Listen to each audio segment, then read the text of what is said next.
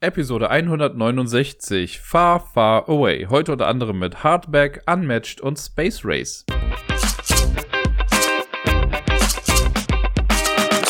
Hallo und herzlich willkommen und frohe Ostern für alle, die die Ostern gefeiert haben. Oder frohen Montag für alle, die dies nicht gefeiert haben. Ich äh, sitze hier gerade zu Hause in meinem Kämmerlein und möchte euch ein bisschen was über die Spiele erzählen, die ich letzte Woche so gespielt habe. Da sind wieder ein paar zusammengekommen. Nicht ganz so viele wie in den Wochen davor, aber immerhin etwas. Und äh, ja, da sind wieder ein paar Spiele dabei, über die ich jetzt auch schon wieder was mehr gesprochen habe. Ne? Die Sachen, die ich bei Boardgame Arena spiele, die werden jetzt halt immer häufiger halt auftauchen.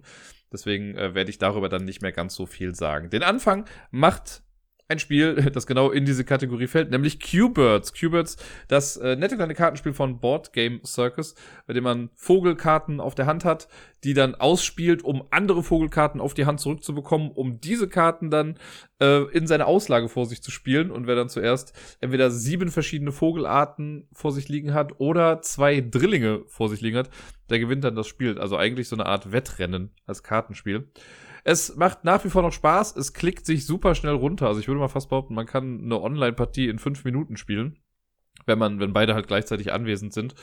Und äh, das wurde mir gestern nochmal bewusst und da war ich gar nicht dran beteiligt, aber ich habe mit Deni kurz ein bisschen geschrieben. Der hatte mich nämlich irgendwie um, ach keine Ahnung, ich weiß schon gar nicht mehr, irgendwann abends angeschrieben, ey, hast du Bock, was mit uns zu spielen? Ich habe es erst ein bisschen später äh, gesehen und realisiert und habe dann gefragt, ja, was denn? Und dann meinte er, ja, nee, nachdem Böde jetzt 20 Mal verloren hat in Qbert, spielen wir jetzt was anderes. Und ich dachte so, wow, da lagen gerade mal 20 Minuten dazwischen. Wie schnell seid ihr denn bitte? Jetzt muss man dazu sagen, das sind auch zwei Spiele Freaks, wenn es um sowas geht. Aber ja, Qbirds kann man echt super flott spielen. Ich glaube halt am Tisch wird es ein bisschen länger dauern. Das habe ich beim letzten Mal ja ein kleines bisschen äh, elaboriert, wo ich gesagt habe, dass es diese ganzen Bewegungsabläufe gibt. Ne, Karte hinlegen, Karten zusammenschieben, ausrichten, bla bla bla, also Sachen. Das wird einem ja hier schön abgenommen.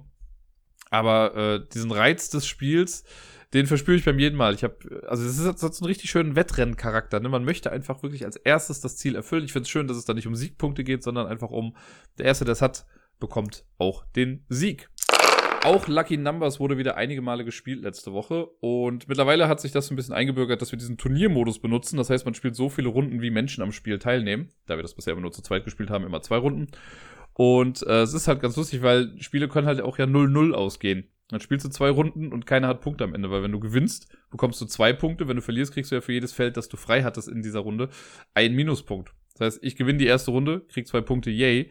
Und äh, Debbie in dem Fall kriegt vielleicht zwei Minuspunkte. Und ich finde, zwei Punkte ist so ein Standardding, ne? Also man hat so eins, zwei, im schlimmsten Fall vielleicht mal drei Minuspunkte. Ich glaube, viel schlimmer war es bei uns noch nicht. Aber zwei ist so ein Standardding. Und dann spielst du die nächste Runde und dann ist es genau andersrum. Dann gewinnt sie und ich habe zwei Felder leer. Ja, dann kommst du bei 0-0 irgendwie raus und ist äh, lustig. Ich finde aber nach wie vor dieses, ach kein, es hat irgendwas Befriedigendes. Dieses einfach nur Zahlen ziehen, nicht viel nachdenken, gucken, dass man das optimal hinlegt gefühlt regt man sich immer darüber auf, was für eine Auslage man hat. Also ich habe noch nicht einmal das Spiel begonnen und gedacht, ach, die Zahlen sind ja cool, die ich da schon auf dem Board liegen habe, weil irgendein Murks ist immer da.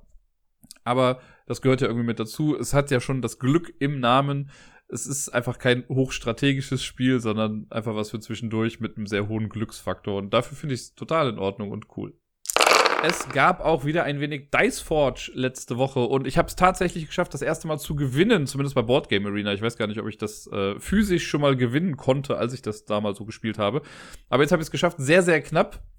Äh, aber das war ganz cool. Ich habe ganz gute Seiten anscheinend am Anfang gehabt, weil ich habe die ganze Zeit im Spiel geführt, da ich einmal so eine mal drei Seite hatte und auf der anderen Seite des Würfels hatte ich dann halt immer Siegpunktsachen. Ne? Das heißt, ich habe ganz oft dann auch mal auf einen Schlag neun Siegpunkte bekommen und das dann mehrere Runden hintereinander. Dann gibt es ja auch noch so Seiten, wenn die dann gewürfelt werden, oder die kann man dann anderen äh, Mitspielern auf die Würfel draufpacken und wenn die die dann würfeln, kriegt man selber dann dafür einen Effekt. Ist auch ganz geil. Äh, und diesmal habe ich einfach auch Karten gekauft, wie so ein Berserker. Was ganz nett ist, man kann bei Boardgame Arena, also es gibt äh, so äh, eine Heldentatskarte, das ist so eine Mine und dann kann man Gold, das man erwürfelt, kann man dann nicht quasi bei sich speichern, sondern kann auch sagen, das kommt in die Mine und dann geht man da so Schritte und wenn man das durchschafft, kriegt man dafür dann Siegpunkte. Und man kann bei Boardgame Arena einstellen, dass das automatisch geschieht. Das heißt, wenn ich so eine Karte habe, werden automatisch alle Goldpunkte, die ich bekomme, in diese Mine reingesteckt. Das ist ganz nett. Man muss nur ab und zu mal darauf achten, dass man das auch vielleicht kurz ausstellt. Weil wenn ich, äh, wenn mein ganzes Gold in die Mine geht, aber ich habe mir halt gerade was gekauft, habe ich vielleicht kein Gold mehr und kann mir demnächst auch so nichts mehr holen Das ist für das Ende des Spiels ein bisschen sinnvoller als für den Anfang, sagen wir mal so, weil da will man ja eigentlich seine Würfel noch ein bisschen pushen äh, und bessere Seiten draufpacken und dafür braucht man das Gold eben äh, ja, zum Ausgeben und nicht in der Mine. Es ist lustig, wie gesagt, ich habe nach wie vor noch so ein bisschen das Problem mit Boardgame Arena, dass man halt drankommt und dann nicht so genau weiß, okay, warte, wie war es jetzt nochmal, was mache ich jetzt? Aber es wird besser. Die Übersicht kommt so nach und nach. Ich finde ja auch, wenn man das Spiel in echt spielt, hat man das ja auch. Ne? Alle würfeln irgendwie gleichzeitig, gucken sich ihre Sachen an, dann ist aber einer Startspieler und darf seine Sache dann machen und dann ist die, der Startspieler wandert ja immer irgendwie einmal rum. Äh, und man muss auch schon genau gucken, was die Gegner eigentlich so machen. Kann man aber nicht, weil man eigentlich mit seiner eigenen Sache zu sehr beschäftigt ist. Wenn man wirklich anfängt, bei jedem genau nachzugucken, würde das Spiel in echt wahrscheinlich auch zwei Stunden dauern. Tracking the World spielen wir auch gerade wieder und haben auch ein Spiel letzte Woche davon fertiggestellt. Ich meine sogar, wenn mich nicht alles täuscht, das habe ich sogar gewonnen und habe es erst gar nicht mitbekommen. Ich habe nur irgendwann mich eingeloggt bei Boardgame Arena und habe dann oben gesehen, oh, Benachrichtigung. Und so, ja, das Spiel ist vorbei. Und oh, ich habe zum ersten Mal Tracking the World gewonnen. Okay, cool. Diesmal wusste ich aber auch ein bisschen mehr, was ich dann mache. Ich habe immer noch nicht diese Special-Fähigkeiten benutzt. Ich weiß mittlerweile, wie man sie einsetzt, aber ich habe sie noch nie eingesetzt. Aber ich bin mittlerweile ganz okay da drin, zu sehen, an welchen Orten es welche Karten gibt. Und man läuft ja dann, das ist ja so ein, ich will immer sagen Pickup and Deliver, aber es ist ja kein Pickup and Deliver. Es ist nur ein Pickup-Game im Prinzip. Also man muss ja nur zu Orten hin, aber man muss das, was man einsammelt, nicht irgendwo hinbringen, sondern man sammelt ja alles nur. Ähm, aber man läuft dann rum, sammelt Würfel ein, versucht in einem Kontinent möglichst viel zu sehen, damit man dann auch diese, da gibt es so Regionalbonuspunkte nochmal. Ähm, das Würfelscoring habe ich auch noch nicht immer so ganz durchblickt, aber es hat ja gereicht beim letzten Mal anscheinend. Und irgendwie ist es ganz cool. Also, ich weiß nicht, habe ich das beim letzten Mal schon mal gesagt, aber ich finde ja generell, so blöd das immer klingt, aber so Spiele, die eine Weltkarte haben, sind per se schon mal interessant.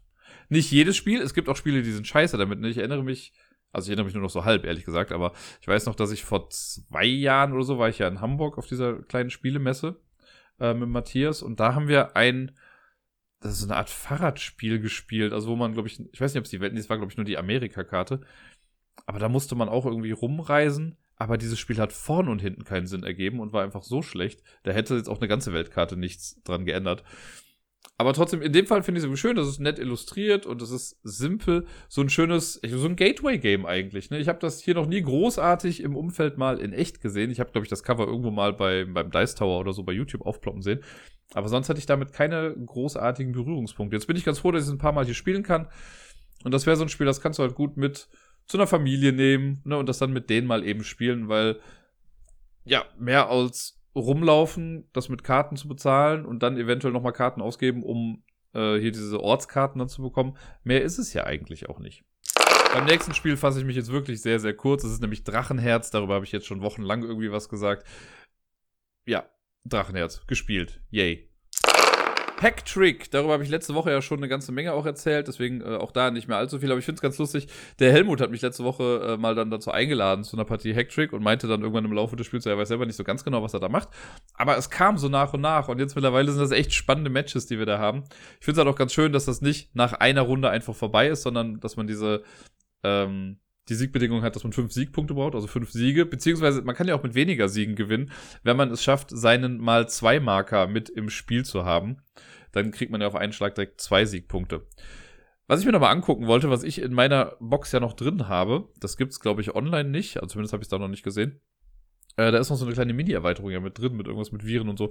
Ich weiß halt nur noch, dass ich die nur einmal bisher gespielt habe und dann war es halt so ein, ja, kann man mal machen. Aber ich könnte mir vorstellen, vielleicht jetzt, nachdem ich mehr drüber nachgedacht habe, wenn man das häufiger damit spielt, bieten sich ja vielleicht doch noch mal ein paar mehr Möglichkeiten. Ich lese mir das nochmal durch und gucke mal, ob man äh, das online vielleicht auch noch mit einstellen kann. Wenn nicht, reicht aber auch so. Hacktrick ist auch so einfach ein sehr cooles, cooles, kleines Spiel für zwei Personen. Mit der lieben Debbie habe ich ein neues Spiel ausprobiert, also ein neues Spiel für uns zumindest, und zwar Hardback.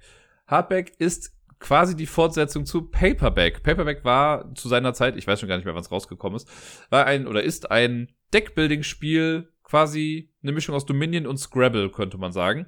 Das ist nämlich so, dass man, äh, man hat so ein Starterdeck, wo so ein paar Buchstaben drin sind. Wenn man da dran ist, dann zieht man halt Karten auf die Hand oder man hat die schon vorher auf der Hand. Und man versucht dann mit den Buchstaben, die man auf der Hand hat, ein Wort zu legen. Und die Karten, die man dann für das Wort benutzt hat, die geben einem Geld. Das kann man dann ausgeben, um sich neue Buchstaben zu holen und so weiter und so fort. Und dann gibt es später auch Siegpunktkarten und so Gedöns. Man versucht irgendwie längere Worte zu machen und jada jada. Das war sehr cool. Paperback gefällt mir sehr gut, wobei Paperback ein bisschen das Problem hat, dass es sehr lang ist. Zumindest hatte ich so das Gefühl, ich finde, wenn man das in der App spielt und so, ist das nicht so ganz das Problem. Aber ich habe es einmal bisher, äh, oder zweimal, glaube ich, sogar schon online, äh, online, mh, äh, physisch quasi original in echt gespielt. Zuletzt auch, äh, lustigerweise habe ich ja eben schon erzählt, auf dieser Messe in Hamburg. Äh, mit Matthias habe ich das gespielt und da waren noch zwei andere, glaube ich, mit dabei. Und das ist, äh, wie gesagt, ganz cool, aber so am Ende raus wird es immer ein bisschen länger, weil man immer mehr Karten halt irgendwie auf der Hand hat und man versucht halt geile Wörter zu machen und so weiter und so fort. Irgendwann gab es zu Paperback dann die Erweiterung Hardback. Davon habe ich zwar was mitbekommen, ich habe es aber nicht gebackt bei Kickstarter und habe es dann auch lange nicht mehr gesehen. Und jetzt war ich ganz happy zu sehen, dass es das da gibt. Und Debbie hat sich dazu bereit erklärt, das dann mal mitzuspielen. Ähm, das Wörterbuch ist nur ein englisches, das man da benutzen kann. Das heißt, man kann keine deutschen Begriffe legen. So viel nur schon mal dazu. Aber ja, äh, Hardback ist im Prinzip, wenn man das so hört, erstmal genauso wie Paperback. Es ist eine Art Deckbuilding-Spiel mit Buchstaben und man versucht Wörter zu legen. Und man versucht dann die größtmögliche Siegpunktzahl zu haben. Beziehungsweise ist das so eine Art Wettrennen. Man spielt, bis jemand, man kann so die Länge einstellen. Wir haben es, glaube ich, bis 40 Punkte gemacht jetzt in einem Zwei-Personen-Spiel. Man kann aber auch noch bis 120 Punkte spielen oder so. Äh, und wenn das jemand erreicht hat, dann werden noch so ein paar Boni draufgerechnet und dann sieht man, wer dann gewonnen hat am Ende. Hier ist es allerdings ein kleines bisschen anders. Wir haben auch eine Starthand. Das sind, glaube ich, zehn Karten, die man hat. Ähm, da kriegt man, ich glaube, es sind sieben sieben äh, Starterkarten plus drei zufällige Karten. Und dann gibt's unten so eine Auslage. So ein bisschen, also wenn ich vorher gesagt habe, dass Paperback Dominion mit äh, Scrabble war, hier ist es Star Realms mit Scrabble. Ich muss immer überlegen, welches Spiel ich gerade hier zusammenmische. Mit Scrabble, genau. Denn man hat so eine Auslage, so ähnlich wie diese fünf Karten, die bei Star Realms in der Mitte liegen. Nur hier sind es irgendwie mehr Karten. Ich weiß gerade nicht genau, wie viele. Zehn oder so oder acht. Ähm, das sind also die Buchstaben, die man kaufen kann. Und auch so wie schon vorher bei Paperback. Ich habe dann die Buchstaben und versuche damit ein Wort zu legen. Hier ist allerdings die große Besonderheit, dass man jeden Buchstaben auch als Joker benutzen kann. Der zählt dann keine Punkte mehr dazu oder so, aber man kann halt ein Wort legen. Das ist halt ganz cool. Das heißt, wenn ich jetzt, es fällt mir natürlich kein Beispiel ein, aber wenn mir irgendwie ein L fehlt, dann kann ich halt auch ein X rumdrehen und dann zählt das halt als Joker und dann kann ich dann ein L draus machen. Auch dann gucke ich, was für Effekte geben mir die Karten. Meistens ist das entweder ein Punkt oder Geld. Mit Geld kann ich mir neue Karten kaufen. Punkte gehen direkt auf mein Konto, um halt die Siegpunkte zu scoren. Das Besondere ist, es gibt hier vier verschiedene Genres. Das ist so ein bisschen das Ding in diesem Spiel. Äh, die Starterkarten, die wir haben, die haben quasi das Standard- oder das Basic-Genre, einfach nur grau. Jetzt gibt aber noch rote, grüne, blaue und gelbe Karten und die sind jeweils einem Genre zugeordnet. Eigentlich, also für die Thematik ganz nett, im Spiel selber sind es halt einfach nur verschiedene Farben. Ne? Das heißt, ähm, rot ist zum Beispiel Romanze, und das heißt aber, es geht quasi darum, dass man dann nur romantische Bücher schreibt, wenn man das benutzt. Aber im Prinzip hat man einfach nur rote Karten.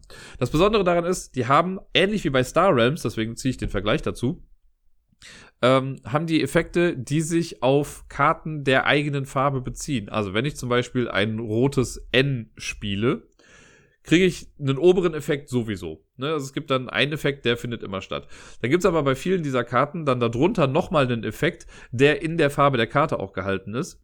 Und da steht dann zum Beispiel drauf, äh, nochmal plus zwei Siegpunkte. Den Effekt kriege ich nur, wenn ich insgesamt in meinem Wort mindestens eine andere Karte gespielt habe, die auch rot ist, also die auch zur Rom äh, Romanze gehört. Das heißt, je mehr rote Karten ich spiele, desto mehr dieser Bonuseffekte kann ich dann triggern. Das ist ganz geil. Ne, das heißt, man versucht eigentlich sein Deck so ein bisschen zu spezialisieren auf ein Genre. Ne? Also entweder gehe ich nur auf Mystery oder nur auf Romanze oder was gab es noch? Horror und Adventure oder sowas, was glaube ich, oder Abenteuer. Ähm, es gibt keine, zumindest habe ich keine Effekte gesehen, die irgendwie auch auf andere Farben gehen, sondern die Farben sind immer schön für sich separat gehalten. Natürlich kann man auch versuchen, so ein Widespread-Deck zu machen und sich zu sagen, gut, ich will einfach von allen Farben etwas haben, damit ich im besten Fall von allem irgendwie was bekomme ich würde mal behaupten, es ist sinnvoller, sich auf vielleicht höchstens zwei Genres zu beschränken, damit man eben mehr Benefits hat von diesen Effekten, die da eintreten. Zudem gibt es Buchstaben. Mir fällt gerade wirklich leider nicht mehr der Name ein, aber im Prinzip funktionieren die so ein kleines bisschen wie die Bases in Star Realms. Und zwar sind das Buchstaben Timeless Classics. Jetzt habe ich's. Timeless Classics heißen die. Das sind auch Buchstabenkarten, die liegen aber quer. Ne? Also die anderen sind normalerweise so hochkant, wie man halt Karten in der Hand hält. Äh, diese Timeless Classics liegen aber quer in der Auslage. Und die nimmt man nicht auf die Hand oder so, sondern die legt man vor sich. Und das kann ich einmal in einem Wort benutzen, leg das dann vor mich hin und dann ich meine, ich, wir haben das glaube ich nie benutzt im Spiel, aber ich meine, dann kann man den Buchstaben Runde für Runde immer wieder mit benutzen. Der bleibt aber immer vor einem liegen, man kriegt auch den Effekt dann dafür. Sollte aber mein Gegenspieler den Buchstaben irgendwie mal mit benutzen, dann verschwindet der. Also dann versucht man ein Wort zu bilden mit den Timeless Classics, die vor jemandem liegen, damit die dann weg sind von der Person und nicht mehr diesen ganzen Bonus-Mist dann quasi dazu abgeben. Man kann ähm, im Laufe des Spiels für das Geld, das man quasi dann generiert innerhalb einer Runde, kann man sich neue Karten kaufen aus der Auslage. Man kann aber auch Tinte kaufen. Und Tinte, das sind eigentlich so kleine schwarze Würfel einfach nur. Mit Tinte kann man zusätzliche Buchstaben bekommen. Das heißt, wenn ich am Zug bin und ich habe, angenommen, ich habe drei Tintenwürfel schon bekommen und ich habe meine fünf Karten auf der Hand und ich sehe, nee, irgendwie bringt das nichts. Ich bräuchte noch zwei, drei Karten. Vielleicht weiß ich auch, dass ich ein paar Karten im Deck habe, die mir jetzt ganz gut helfen könnten. Dann kann ich Tinte ausgeben und für je eine Tinte kriege ich eine Karte auf die Hand. Das Ding an der Geschichte ist, wenn ich das mache, muss ich den gezogenen Buchstaben auch im Wort benutzen und darf den nicht als Joker oder so benutzen, meine ich. Das ist sehr tricky, weil wenn man dann doch einen Buchstaben bekommt, den man gar nicht einsetzen kann oder nur sehr schlecht einsetzen kann, muss man eventuell so ein blödes Wort machen. Man braucht Tinte, um längere Worte zu machen. Und um das ein bisschen zu umgehen, gibt es auch noch den Tintenkiller. Das sind dann so weiße Würfel. Und das ist so, wenn ich mit Tinte Wörter, äh, Buchstaben gezogen habe, kann ich mit dem Tintenkiller quasi die Tinte wegmachen und kann die Buchstaben doch frei benutzen, wie ich möchte. Kann man also einsetzen, wie man mag, wenn man die Dinger dann hat. Ich habe, glaube ich, im ganzen Spiel, das wir gespielt haben, nicht einmal so ein Tintenkiller-Ding gehabt. Ich hatte hin und wieder mal Tinte, aber auch gar nicht so oft äh, oft genug so, dass es halt quasi gereicht hat, aber ich hatte jetzt nicht Unmengen davon an der Hand, weil es eben sehr tricky ist, ne? Weil wenn du dann irgendwie drei Buchstaben ziehst und du siehst, okay, die passen gar nicht zusammen und ich muss die alle in ein Wort packen, das ist dann schon eher nicht so gut. Dann kann es halt sein, dass man seinen Zug auch passen muss und dann kriegt man halt nichts diese Runde. Ich finde die Online-Einbettung davon, finde ich ganz cool, äh, weil während Debbie ihren Zug gemacht hat, konnte ich mein Wort schon mal arrangieren. Das war ganz cool. So, ne? Das heißt, sie musste nicht darauf warten, oder ich musste nicht darauf warten, dass sie erst fertig wird, bis ich was machen kann. Und oft war es dann so, dann hat sie ihren Zug fertig gehabt und ich war dann auch schon irgendwie fertig, weil ich halt schon alles arrangiert hatte da. Das war ganz cool.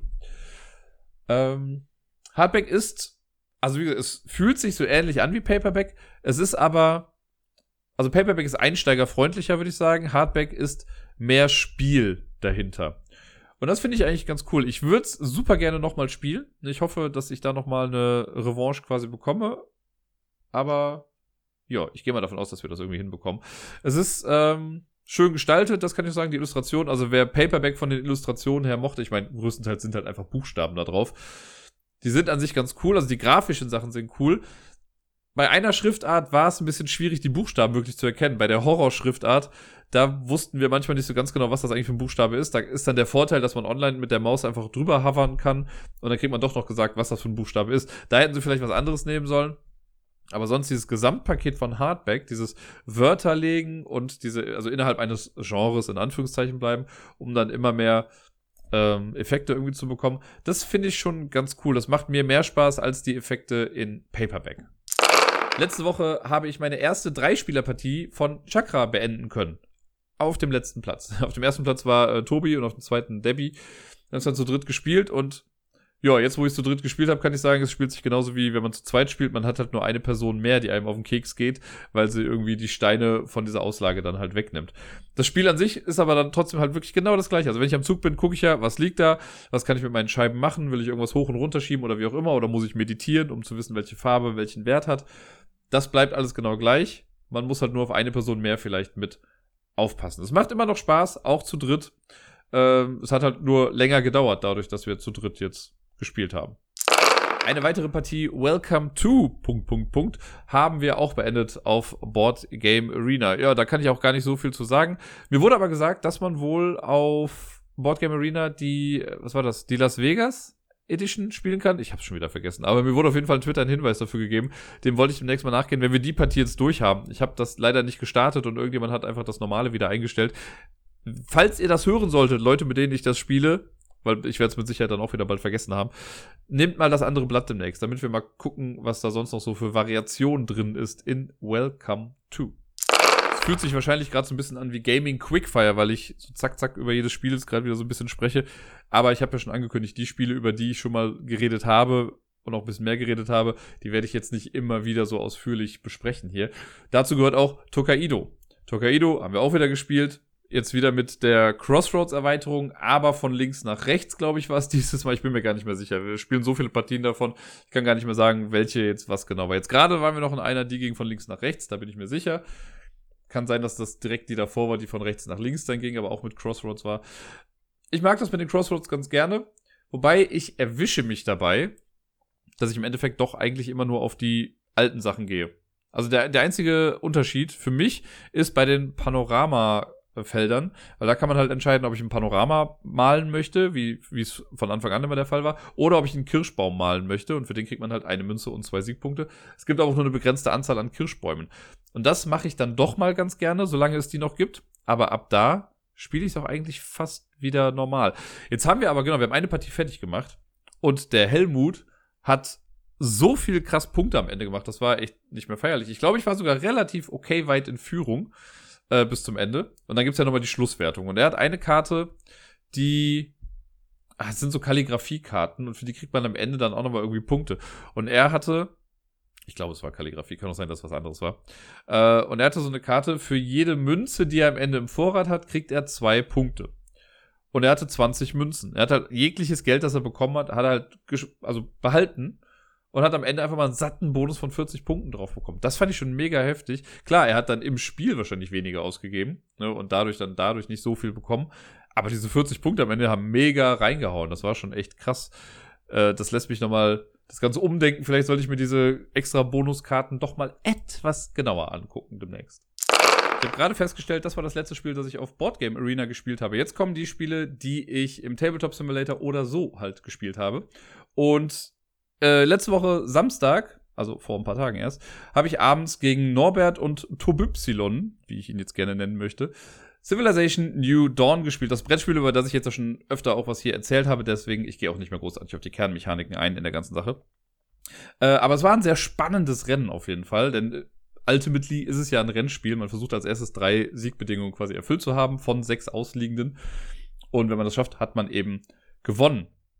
Und hier war es sehr spannend, weil wir verschiedene Approaches hatten. Ich hatte so ein bisschen das Gefühl, dass Norbert und Tobypsilon, und ich werde versuchen, ihn häufiger so zu nennen jetzt. Das Lustige ist, also ich muss das mal kurz erklären. Die haben irgendwie im Freundeskreis, haben die wohl zwei Tobis, einen mit I und einen mit Y. Deswegen heißt der mit I Tobi und der andere heißt Tobypsilon. Es ist so doof. Und ich habe mehr drüber gelacht, als ich es mir eingestehen möchte. Deswegen, ich muss das ein bisschen weiter fortführen jetzt. Und ich glaube, er bereut das irgendwann, dass er mir das erzählt hat. ich hoffe es zumindest. Naja, Norbert und Y haben auf jeden Fall äh, das Board total geflattet. Die haben so viele Control-Marker irgendwie draufgesetzt und haben so viele Städte gebaut. Wir hatten halt ein Ziel draußen, das sagte, äh, du musst 15 Control-Token entweder am Rand der Map haben oder an Wasser. Explorer heißt das, glaube ich. So, da sind die voll drauf gegangen. Die haben super viele Dinger da hingelegt und sonst was. Dann hatten wir ein Ziel draußen, das sagte, hab acht Städte draußen.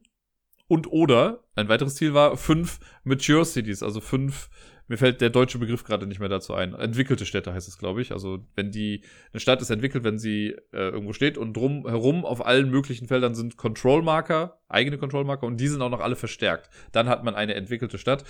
Äh, das gibt einem hier und da mal so ein paar Boni.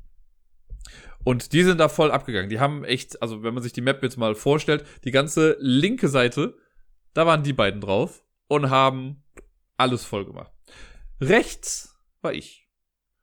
Und ich habe schön alleine vor mich hingebaut lange. Also ich habe wirklich nicht viel Ärger gehabt da oben. Ich hatte so ein paar Barbaren, die haben mich ein bisschen genervt.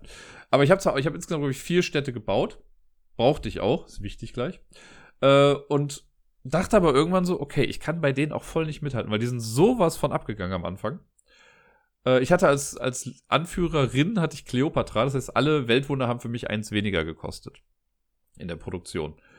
Und dann habe ich erstmal angefangen, weil ich hatte direkt bei mir um die Ecke, auf dem gleichen Teil hatte ich so ein Nationalwunder. Wenn man die einnimmt, hat man quasi dauerhaft so eine Ressource, die man dann ausgeben kann. So, das habe ich dann eingenommen und wir hatten ein Ziel auch draußen, das sagte, zwei Naturwunder besitzen. Ich glaube, das ist, also weil diese Zielkarten, das sind ja immer zwei Ziele drauf und man muss nur eins davon erfüllen. Und ich glaube, auf der Karte, auf der der Explorer drauf war, also dieses mit hab 15 Kontrollmarker oder Städte am Rand oder am Wasser, da ist die andere Seite das mit den zwei Naturwundern. Wobei ich bin mir nicht ganz sicher gerade, aber könnte sein, dass es das war. Nee, war es nicht, weil Tobi hat das andere schon voll gehabt. Ist ja auch ganz egal. Auf jeden Fall habe ich das relativ schnell, relativ früh gehabt, weil die, also zwei Naturwunder waren recht nah bei mir dran. Und dann habe ich die halt eingenommen Jada, fertig, sehr gut. Auf den anderen beiden Karten war dann nur noch äh, die jeweils andere Alternative zu auch so Städte sammeln und sowas. Äh, Weltwunder bauen. Zwei gelbe Weltwunder und zwei lila Weltwunder. Und dann dachte ich irgendwann so, ja, ich scheiß doch drauf, ich brauche doch gar nicht die ganzen Kontrollmarker. Ich versuche jetzt nur noch irgendwie Ressourcen zu sammeln oder halt meine Karten so zu organisieren, dass ich mit der Produktionskarte für Weltwunder das halt machen kann. Und dann hatte ich auch noch einen Effekt von äh, Buenos Aires oder sowas, glaube ich. Da kann man dann, wenn du ein Wunder baust äh, und du noch nichts von dieser Farbe gebaut hast, dann kostet das auch nochmal irgendwie zwei weniger. Und dann habe ich einfach angefangen, Wunder zu spammen. Und für, ich brauchte ja vier Wunder, deswegen waren vier Städte auch perfekt. Und dann habe ich mein drittes Wunder gebaut und dachte so, okay, I got this. Und dann gucke ich mir Tobi an und Tobi ist kurz vorm Sieg. Und ich dachte so, scheiße. Äh, und dann habe ich echt noch mal kurz ein bisschen überlegt. Aber mein Vorteil in der Geschichte war dann einfach, dass ich früher dran war und dann ist es äh, glücklicherweise so gekommen. Äh, ach so, Moment, ich habe da was versprochen. Ich muss mal kurz was machen.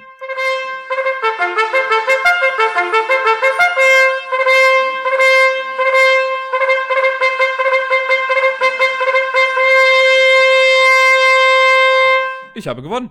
Ha!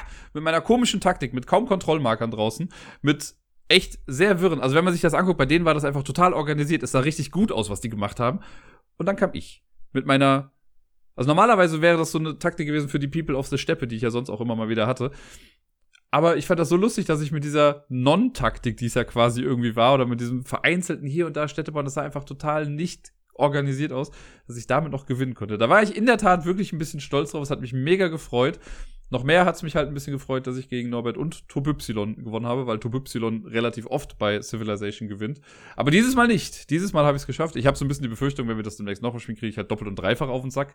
Aber dafür hat es sich gelohnt ich glaube, letzte oder vorletzte Woche habe ich ja schon mal berichtet, dass wir ein Unmatched-Turnier starten wollten. Und das haben wir jetzt getan. Es sind jetzt leider nicht so super viele Leute gewesen, aber wir sind acht Teilnehmende und das äh, macht auch ganz schön viel Spaß. Wir haben einen kleinen Turnierbaum erstellt. Das habe ich dann hier zu Hause quasi ausgewürfelt, wer gegen wen irgendwie antreten muss am Anfang. Äh, und jetzt ist eine Seite des Turnierbaums quasi schon durch. Der Tobi hat es ins Finale geschafft. Äh, Entschuldigung, ich meine natürlich Tobi Y. Der hat es ins Finale geschafft. Der hat in seiner ersten Runde gegen Wookie. Nee, doch, Nee, ich weiß es gar nicht mehr. In seiner ersten Runde hat er gegen Mike, gegen Mikey hat er gewonnen. Und in der zweiten Runde hat er dann gegen Max gewonnen. Und Max hat nämlich in der ersten Runde gegen Wookie gewonnen und ist dann jetzt gegen Tobi rausgeflogen. Ich habe mein erstes Match auch schon gemacht und bin auch schon rausgeflogen. Ich habe gegen den guten Fudel gespielt, äh, dessen Idee das eigentlich war mit dem ganzen Turnier. Von daher geht das voll in Ordnung, dass der jetzt auch weiterkommt. Äh, und es war sehr cool. Also ich mochte diesen Modus sehr gerne und ich habe gestern äh, Abend mit Max dann noch mal ein bisschen drüber gesprochen. Wir finden beide eigentlich diese schon dieses kompetitive Spiel über den Discord oder auch so mit anderen Leuten, die man da kennt, eigentlich so ganz geil. Also dieser Turniermodus, der kitzelt auch irgendwas in mir. Ich habe da Bock, noch irgendwie mehr draus zu machen. Es steht ja auch noch im Raum, so ein äh, Villainous-Turnier zu machen. Das hatte der Gordon ja mal angeregt. Da habe ich jetzt irgendwie noch mal ein bisschen mehr Bock zu. Und das war aber sehr cool, weil dieser Modus, den wir gemacht haben, war ja wie folgt. Man hat zu Beginn äh, wir haben jetzt einen Würfel gewürfelt, man kann auch eine Münze werfen oder sonst was. Der Gewinner durfte sich dann zuerst aus den zehn bestehenden Kämpfern in diesem Modul, durfte man sich zuerst äh, jemanden aussuchen und dann ging das halt abwechselnd. Dann hatte man ein Team aus vier Leuten, oder vier Kämpfern und Kämpferinnen, und dann durfte man aus der jeweils anderen Seite aber noch jemanden bannen. Und ich habe, ich weiß schon gar nicht mehr, wen ich bei ihm rausgehauen habe. Ich glaube, Sherlock habe ich ihm gestrichen und mir wurde Sindbad gestrichen. Leider. Ich habe ja schon mal mitbekommen, dass Sindbad echt gut ist. Aber er wurde mir gestrichen. Und dann haben wir losgelegt. Ich durfte dann, weil ich den Münzwurf oder den Würfelwurf äh, nicht gewonnen habe, durfte ich mir die Map aussuchen und ich glaube, ich habe einen Fehler gemacht. Äh, weil ich habe in dieser Basketball Manor gespielt. Das ist aus Cobble und Fox ein Ding mit so ganz vielen Geheimgängen. Was eigentlich eine geile Map ist, äh, wurde mir aber auch so ein bisschen zum Verhängnis dann stellenweise. Und im ersten Spiel habe ich äh, Jekyll und Hyde eingesetzt und Fudel hatte Alice. Was ein sehr geiles Matchup ist, weil beide so einen Switch drin haben. Also Jekyll und Hyde ne, können halt von Jekyll zu Hyde und andersrum wechseln. Und Alice kann zwischen groß und klein wechseln. Der einzige Unterschied ist, ich kann das bewusst machen. Das heißt, ich kann zu Beginn meines Zuges ja sagen, ich verwandle mich oder ich habe auch ein paar Karten, die das machen lassen. Bei Alice ist es so, da geht's nur durch Karten. Und das ging erst ein bisschen hin und her und sah eigentlich ganz cool aus. Und dann konnte ich am Ende aber zu einem Finishing Blow ansetzen und habe dann auf jeden Fall gewonnen. Das war cool. Danach haben wir dann das zweite Match gemacht. Und das war, wenn mich nicht alles täuscht, ich hatte den Unsichtbaren und Fudel hatte, boah, jetzt muss ich gerade überlegen, war das schon Robin? Ich glaube, es war Robin Hood. Ich glaube, das kommt hin, ja. Ja, doch, genau, Robin Hood. Äh, und das war auch sehr, sehr spannend, sehr, sehr knapp. Und er hat Fair and Square gewonnen, gar keine Frage. Ich glaube nur, ich habe einen Fehler gemacht. Das ist mir aber auch erst im Laufe des Spiels dann aufgefallen, aber ich, ne, das ist ja doof, wenn du dann backtrackst irgendwie, da musst du halt mit deinen Fehlern leben. Äh, weil der Unsichtbare hat nämlich eigentlich ja noch diesen Vorteil, der hat so Nebeltoken, durch die er sich auch ein bisschen bewegen kann. Und das Ding ist, wenn er auf einem Nebeltoken steht, hat er halt auch plus eins auf seine Verteidigung. Und ich glaube, das habe ich ein paar Mal einfach nicht bedacht, als wir gekämpft haben. Und dadurch habe ich insgesamt mehr Leben verloren, als ich eigentlich hätte verlieren müssen. Ob mich das jetzt am Ende gerettet hätte oder nicht, keine Ahnung. Aber eventuell wäre es möglich gewesen. Naja, dann stand es 1-1 und dann sind wir in die dritte Runde noch gegangen. Und äh, ja gut, ich habe ja eben schon gesagt, dass Fudel gewonnen hat. Deswegen da war dann mein wen hatte ich? Ich hatte Dracula und Fudel hat mit Bigfoot gekämpft. Und das war auch wieder super spannend und da habe ich einfach einen taktischen Fehler gemacht. Ganz klar, also das kann ich niemand anderen als mir in die Schuhe schieben. Da war meine Gier zu groß, was ja ein bisschen zu Dracula vielleicht passt. Weil wir waren beide, also ich war relativ weit unten, ich war relativ angeschlagen, glaube ich. Wobei, nee, es ging. Es ging sogar. Ich hatte, glaube ich, noch acht Leben und er neun dann, glaube ich, in dem Fall. Und ich hatte dann noch eine Aktion und ich stand direkt neben ihm. Und ich hätte entweder weglaufen können oder ihn nochmal angreifen können. Das Ding ist, ich hatte halt die mega Dracula-Karte auf der Hand. Und wenn ich die, also hätte ich die gespielt und er, sich, er hätte sich nicht verteidigen können, hätte ich gewonnen. Dann hätte ich mit einem Schlag sein gesamtes Leben runterhauen können. Und er hatte vorher schon mal die Situation, dass er sich nicht verteidigen konnte. Das heißt, er hatte nicht genug Verteidigungskarten. Und ich dachte mir, okay, vielleicht habe ich ja Glück. Deswegen habe ich in meiner ersten Aktion zaghaft angegriffen mit einer nicht so guten Karte, einfach um zu sehen, ob er sich verteidigt oder nicht. Er hat sich verteidigt. Und dann dachte ich mir, ja gut, das war doch jetzt bestimmt seine letzte Karte. Aber sicher weiß ich es ja nicht, sondern hätte ich, was ich gemacht habe, ist, ich habe angegriffen, er konnte sich verteidigen, ich konnte zwar trotzdem super draufhauen, es hat aber nicht gereicht. Danach die Runde hat er aber mich dann fertig gemacht, weil ich keine Karten mehr auf der Hand hatte und ich konnte mich nicht verteidigen. Schade Schokolade. Ich hätte halt in meinem Zug erst angreifen können und dann weglaufen können, weil dann hätte er erst zu mir gehen müssen und hätte nur einmal angreifen können. In seinem Zug konnte er eben zweimal angreifen und das hat mich gekillt. Hätte er es nur einmal gemacht, hätte ich die Chance gehabt zu retaliaten und hätte nochmal draufhauen können. Und das hätte vielleicht gereicht.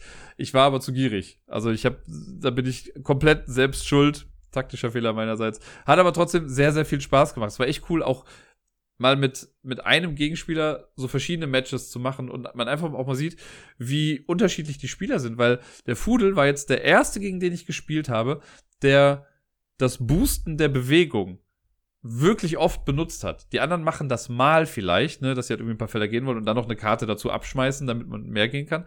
Aber er hat das gerade am Anfang gefühlt jede Runde gemacht. Und ich dachte so, krass, der geht hier ordentlich durch sein Deck durch.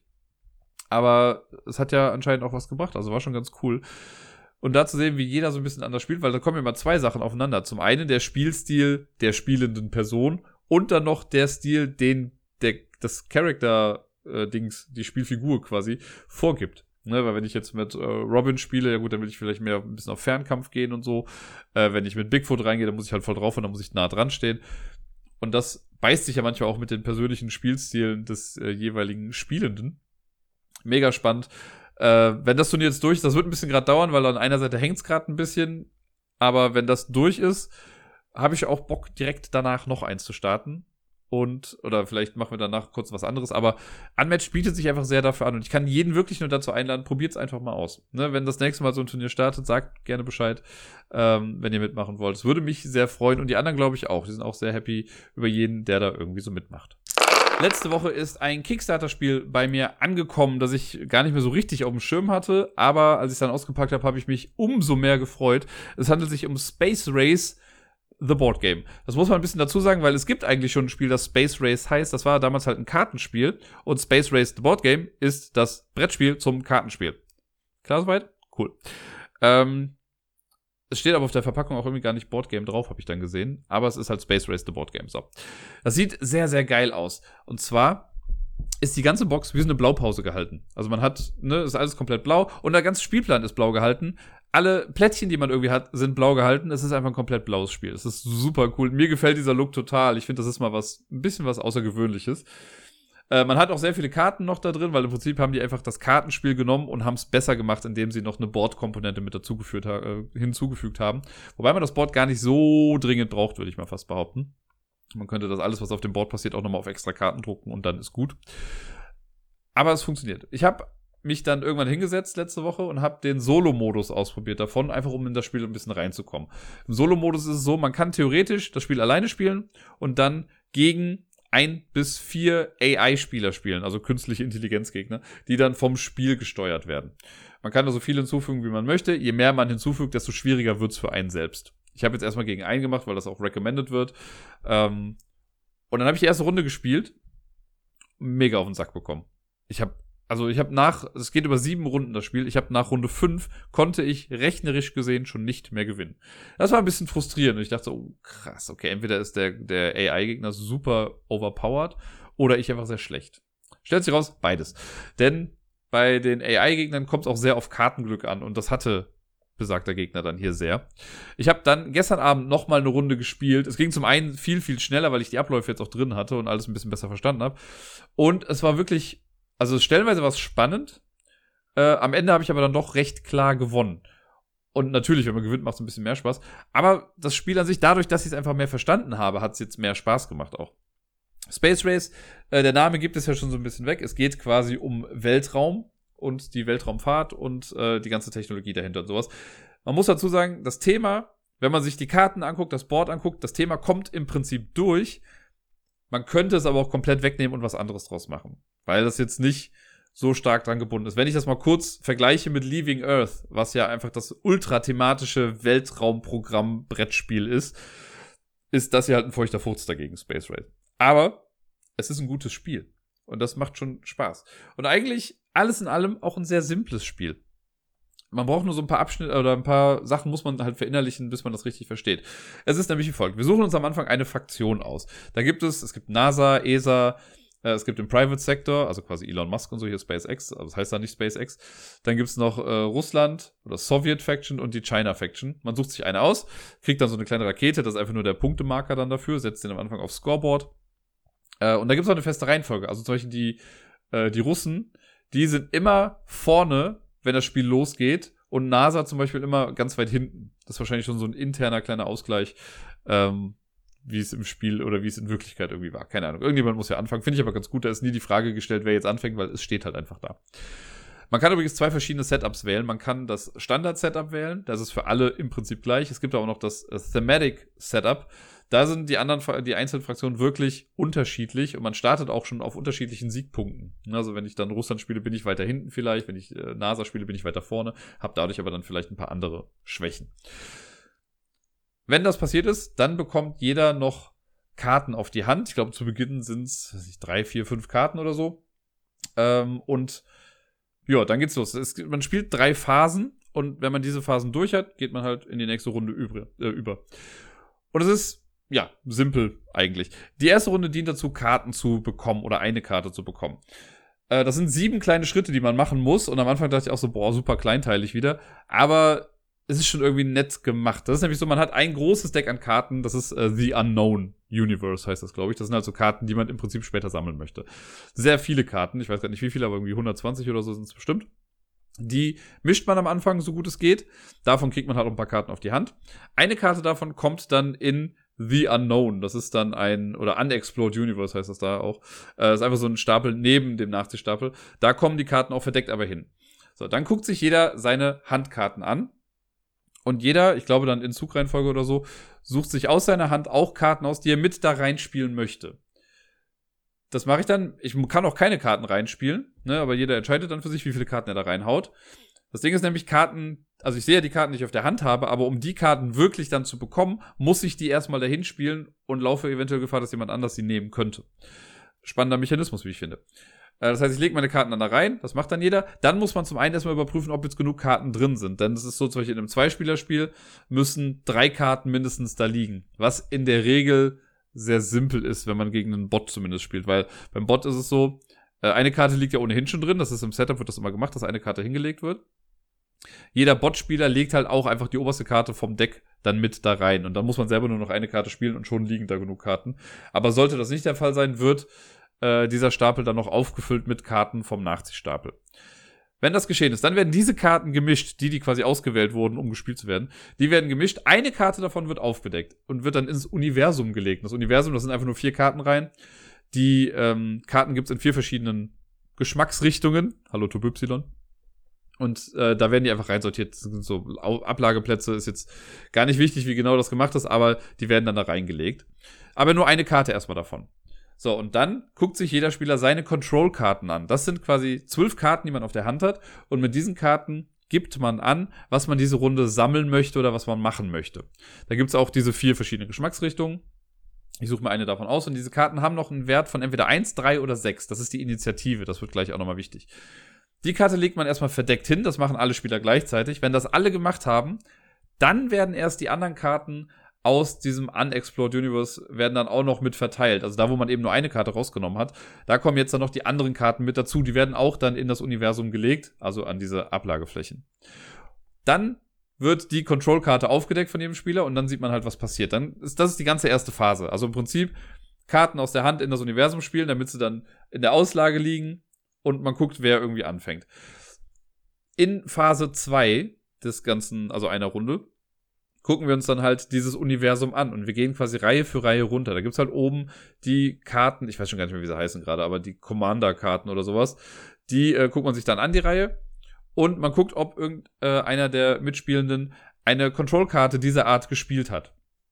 Wenn ja, wenn es jetzt nur eine Person ist, dann darf diese Person jetzt eine Karte daraus nehmen. Also das steht dann auf der Karte drauf, was man da so machen kann. Das ist die Ikonografie muss man einmal verstehen und dann ist sie super gut, wie ich finde. Mir gefällt die richtig gut ähm, weil das sehr eindeutig ist. Die machen mit wenig Symbolen, ersetzen die ganze Sätze. Wenn ihr versteht, was ich meine. Das finde ich ganz gut. Naja. Ja, wenn nur eine Person das jetzt irgendwie macht, darf ich mir eine Karte rausholen und lege das in meine Agency, so heißt das Ganze, also meine Auslage vor sich. Man legt quasi eine Kartenreihe vor sich aus, da hat man am Ende dann circa sieben Karten liegen, so in etwa. Sollten mehrere Leute äh, Karten dieser Art gespielt haben, so Control-Karten, dann guckt man auf die Initiative. Wer da dann die höhere Initiative hat, der darf dann äh, zuerst eine Karte auswählen. Initiative war 1, 3 oder 6, hatte ich ja eben schon mal gesagt. Wenn da auch noch mal Leute gleich sind, dann beginnt die Person, die gerade mehr Siegpunkte hat. Also es wird auf jeden Fall klar gemacht, wer irgendwann loslegen darf oder wer zuerst Karten nehmen kann. Wenn man dann mit der Reihe durch ist, dann geht man in die nächste Reihe und guckt da, hat das jemand gespielt oder nicht. Sollte jemand keine Karte davon gespielt haben, wird diese Reihe einfach übersprungen. Und das machen wir dann für alle vier Reihen. Nach diesen vier Reihen, nachdem sich Leute Karten genommen haben, ähm, beziehungsweise, ah, noch was vergessen. Wenn ich so eine Karte dann nehme, ich darf dann, also auf diesen Karten sind, ich sag mal, ist Platz für vier farbliche Streifen. Für jede Kartenart einer. Die sind so untereinander auf den Karten. Es gibt Karten, die haben alle vier Streifen, es gibt Karten, die haben auch nur einen Streifen. Zum Beispiel Gelb ist das oberste. Und wenn ich jetzt meine Kommandokarte da genommen habe und das ist gelb, dann aktiviere ich meine komplette gelbe Reihe. Das heißt, ich gucke auf eventuelle Karten, die ich auch schon vorher da liegen hatte, sind da auch nochmal Effekte drauf. Der Effekt auf dieser Control-Card, die ich am Anfang spiele, ist halt, nimm dir eine Karte aus dieser Reihe, aus dem Universum und leg sie in deine Agency. Es kann aber sein, dass ich ja vorher schon andere Karten gespielt habe und die sagen dann, okay, pack noch zwei Karten in dein Labor oder mach dies und jenes. Und das kann man in einer beliebigen Reihenfolge ausführen. Es gibt Effekte, die jedes Mal, wenn man das aktiviert, möglich sind. Und es gibt Effekte, die nur einmal möglich sind. Da muss man die verdecken mit etwas. Äh, entweder mit einer Karte oder mit so einem Astronauten. Und ja, das macht man dann quasi. Wenn alle dann durch sind, mit diesen vier Phasen quasi, dann kommt die Bureaucracy-Phase, so ein, quasi ein bisschen Bookkeeping. Äh, manche Karten haben unten so eine kleine Uhr drauf und da geht man quasi entgegengesetzt der Spielerreihenfolge, darf dann jeder noch oder muss jeder diese Effekte ausführen. Alle anderen Effekte sind immer optional, man muss die nicht machen, aber diese Bookkeeping-Effekte da, die sind auf jeden Fall wichtig, man muss sie dann machen. Das kann auch manchmal was nicht ganz so cooles sein, äh, aber die macht man dann. Und das ist Phase 2. Ne? Also quasi Phase 1 war, um Karten irgendwie zu äh, in die Auslage zu bekommen, um zu gucken, wer anfängt dann auch. Phase 2 ist dann Karten nehmen und Sachen aktivieren. Phase 3 ist dann eine gute Frage. In Phase 3 wird die Mission quasi dann gecheckt, genau. Wir haben, äh, wir spielen ja sieben Runden und eine Mission besteht immer aus sieben Schritten. Das wird hier so dargestellt durch so kleine Plättchen, die nach oben hin immer kleiner werden. Wie so eine kleine Pyramide, soll aber im Endeffekt, wenn man das rumdreht, sieht das dann aus wie eine Rakete oder wie die Blueprint einer Rakete. Und auf diesen Missionsplättchen steht dann immer drauf, was gewertet wird, diese Runde. Das heißt, man sieht die ganze Zeit schon im Spiel, was in welcher Runde gewertet wird. Oder was gemacht wird zumindest. Und da ist es dann so, Äh, das erste ist in der Regel immer was zu den Missionen oder Projekten. Es gibt so Projektplättchen, die habe ich jetzt noch gar nicht erwähnt, die werden am Anfang mit ausgelegt. Das sind fünf Stück. Äh, nach einem bestimmten Muster werden die da hingelegt. Und am Anfang ist nur das unterste aufgedeckt. Und dann steht auf dem Missionsplättchen, also wenn die Runde quasi vorbei ist, steht dann, öffne das nächste Projekt zum Beispiel. Und dann nimmt man das zweite von unten, deckt das dann auch nochmal auf. Das macht man dann irgendwie zwei, dreimal und dann kommt später, kommen dann Plättchen, auf denen steht, äh, schließe ein Projekt und öffne ein Projekt. Das heißt, man wertet das untere, dreht das dann irgendwie rum, wenn es durch ist und macht dann das nächste auch wieder auf, sodass dann immer irgendwie drei Projekte gleichzeitig auf sind. Ist ganz cool gemacht, wenn man das auch verstanden hat, easy peasy. Ich komme gleich nochmal zurück zu diesen Missionen äh, oder den Projekten eher gesagt. Das macht man dann. Dann ähm, scoret man eigentlich jede Runde den, äh, wie heißt das? Der Mission Output oder so. Bin mir nicht mehr ganz sicher, wie das da jetzt hieß. Auf jeden Fall guckt man, welche Reihe habe ich diese Runde aktiviert. Ne, wenn ich jetzt sage, ich habe gelb aktiviert, gucke ich mir die Reihe an und die meisten Karten haben einen Level. Das heißt, da ist dann auf der linken Kartenseite in diesem Farbstreifen dieser aktuellen äh, Farbe, die ich gewählt habe, ist dann so ein kleiner Pfeil und eine Zahl. Diese Zahl ist das Level und man guckt sich einfach alle Level an, die man in dieser Reihe hat und so viele Siegpunkte bekommt man dann wenn man da halt keine Punkte hat, ist ein bisschen doof. Deswegen versucht man natürlich die Karten irgendwie, also Karten zu nehmen, die so einen höheren Wert irgendwie haben, um dadurch mehr Punkte zu bekommen. Dann kann es sein, dass dann das Labor gewertet wird. Auch da bin ich nur, ja, eben mal so kurz mal dran vorbeigeschlittert.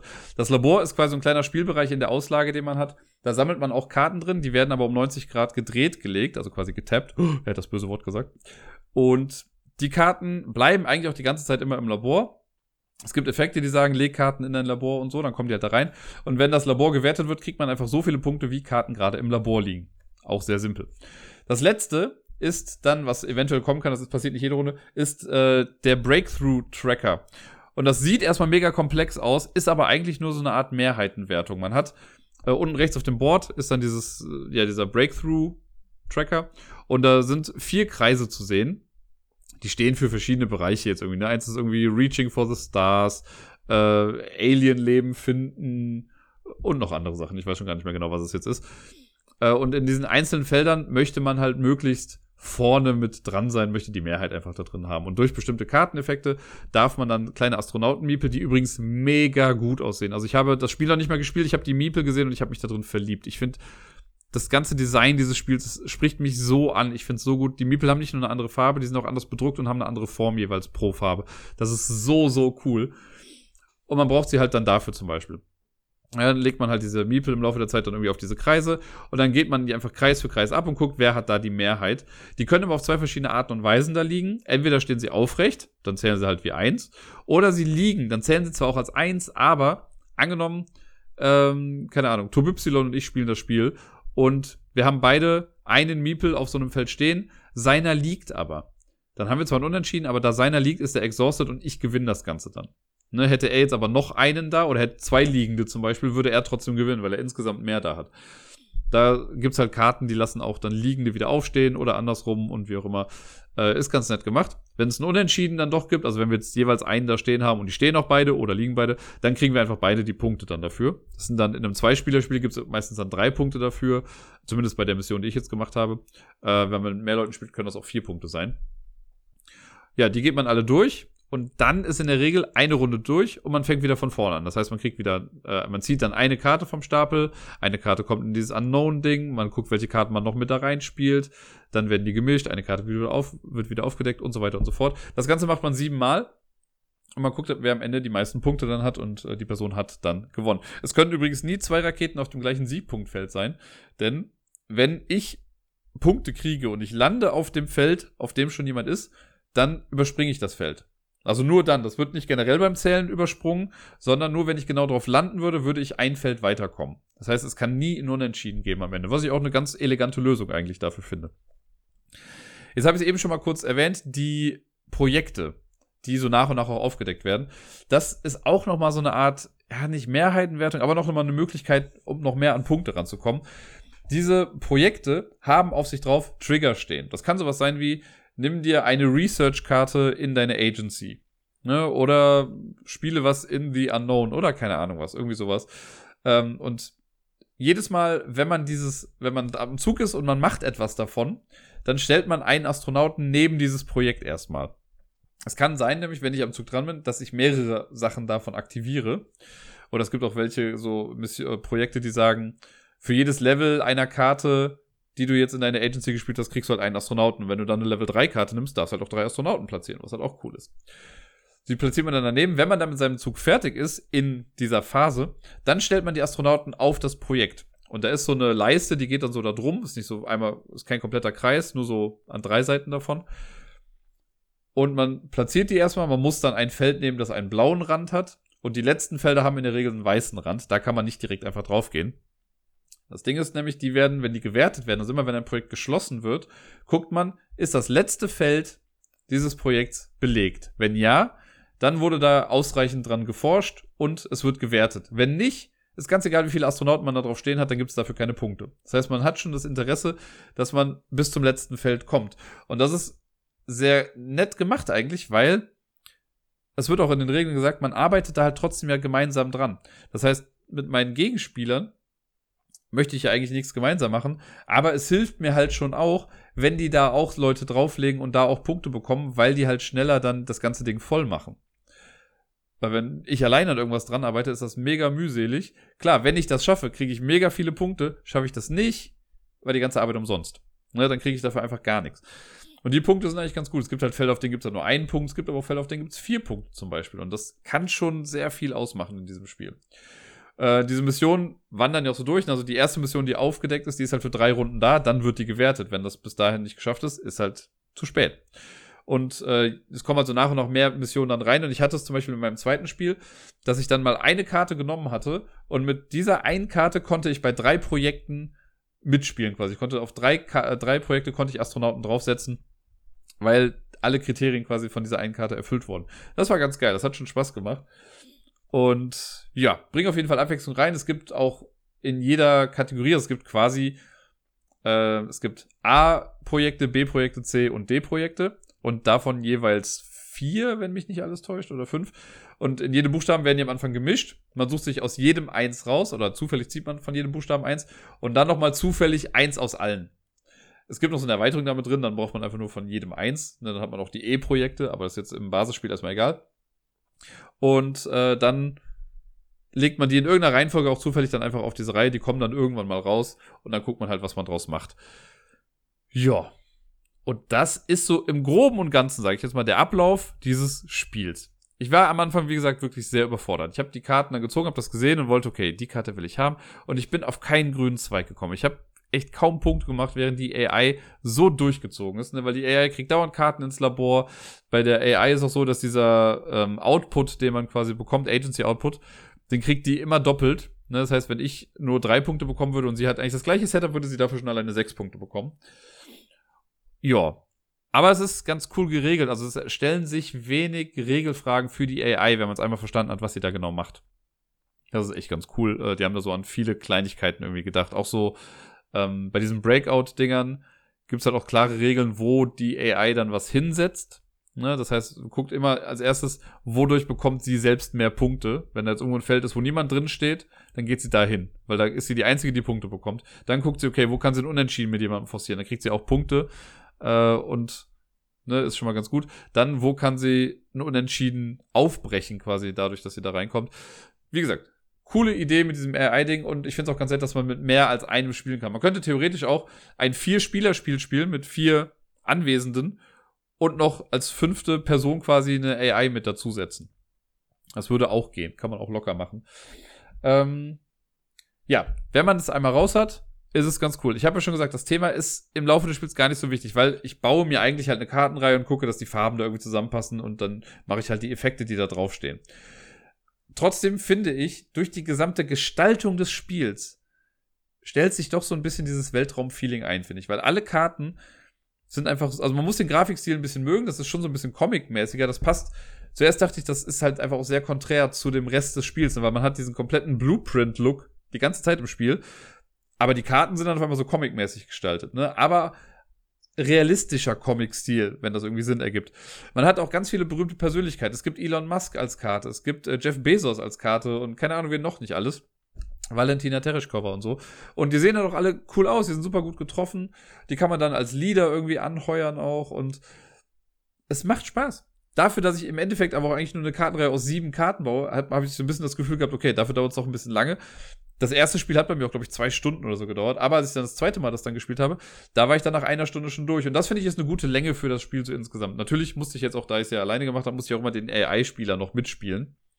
Äh, ich glaube, wenn man mit wem anders einfach noch spielt, ist das nochmal ein bisschen anders, weil die Person ja selber ihre Sachen macht. Und ja, stelle ich mir auf jeden Fall nett vor.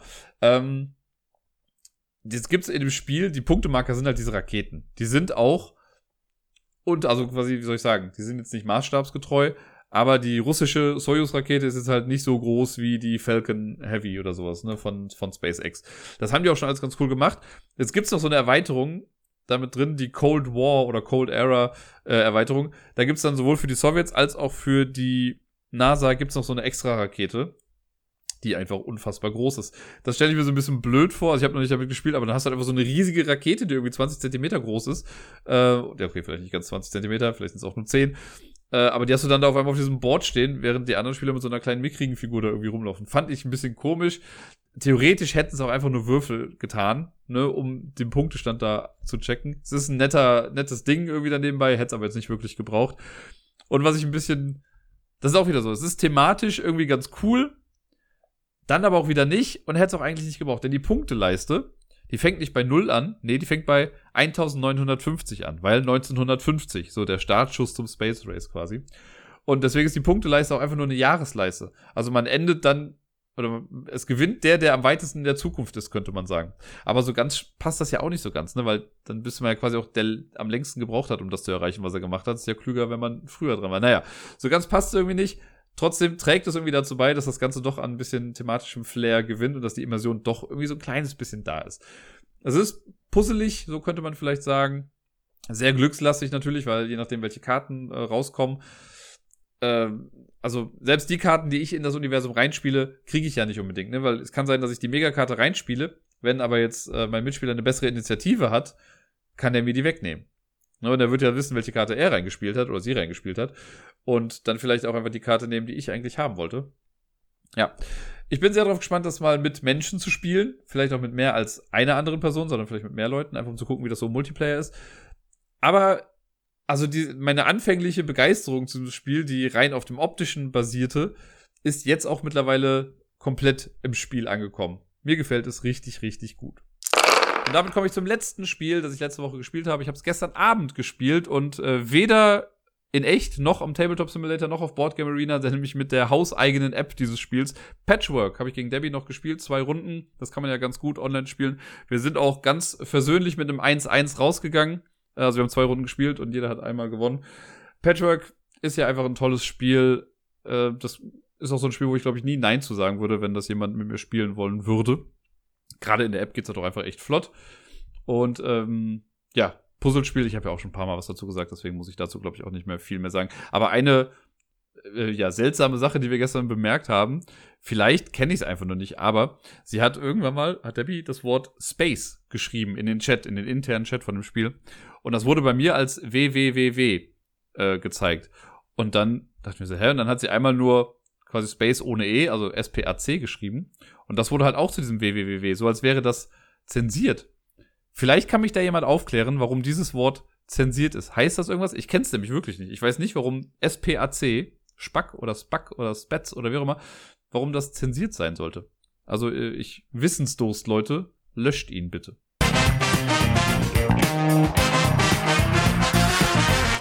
Wir sind wieder bei der Top 10 angekommen und wir sind auch in einer Woche angekommen, in der es wieder um einen Verlag geht. Das mache ich ja gerade alle zwei Wochen so und ich habe mal überlegt, was würde denn heute einigermaßen thematisch passen. Und ich dachte mir halt, äh, ja gut, Weltraum, Sachen, die weit weg sind, Ausschau halten nach Sachen, die weit weg sind. Womit hält man Ausschau? Mit einem Fernglas. Und welcher Verlag hat ein Fernglas in seinem Logo? Richtig, Lookout-Spiele. Der Hausverlag von Uwe Rosenberg, könnte man fast schon sagen. Und da habe ich mal geguckt, welche Spiele gibt's da so und welche Spiele fand ich besonders gut oder haben mir besonders viel Spaß gemacht und sind für mich quasi die Top 10 der Lookout-Spiele. Ich habe einen Platz 11, eine Honorable Mention quasi.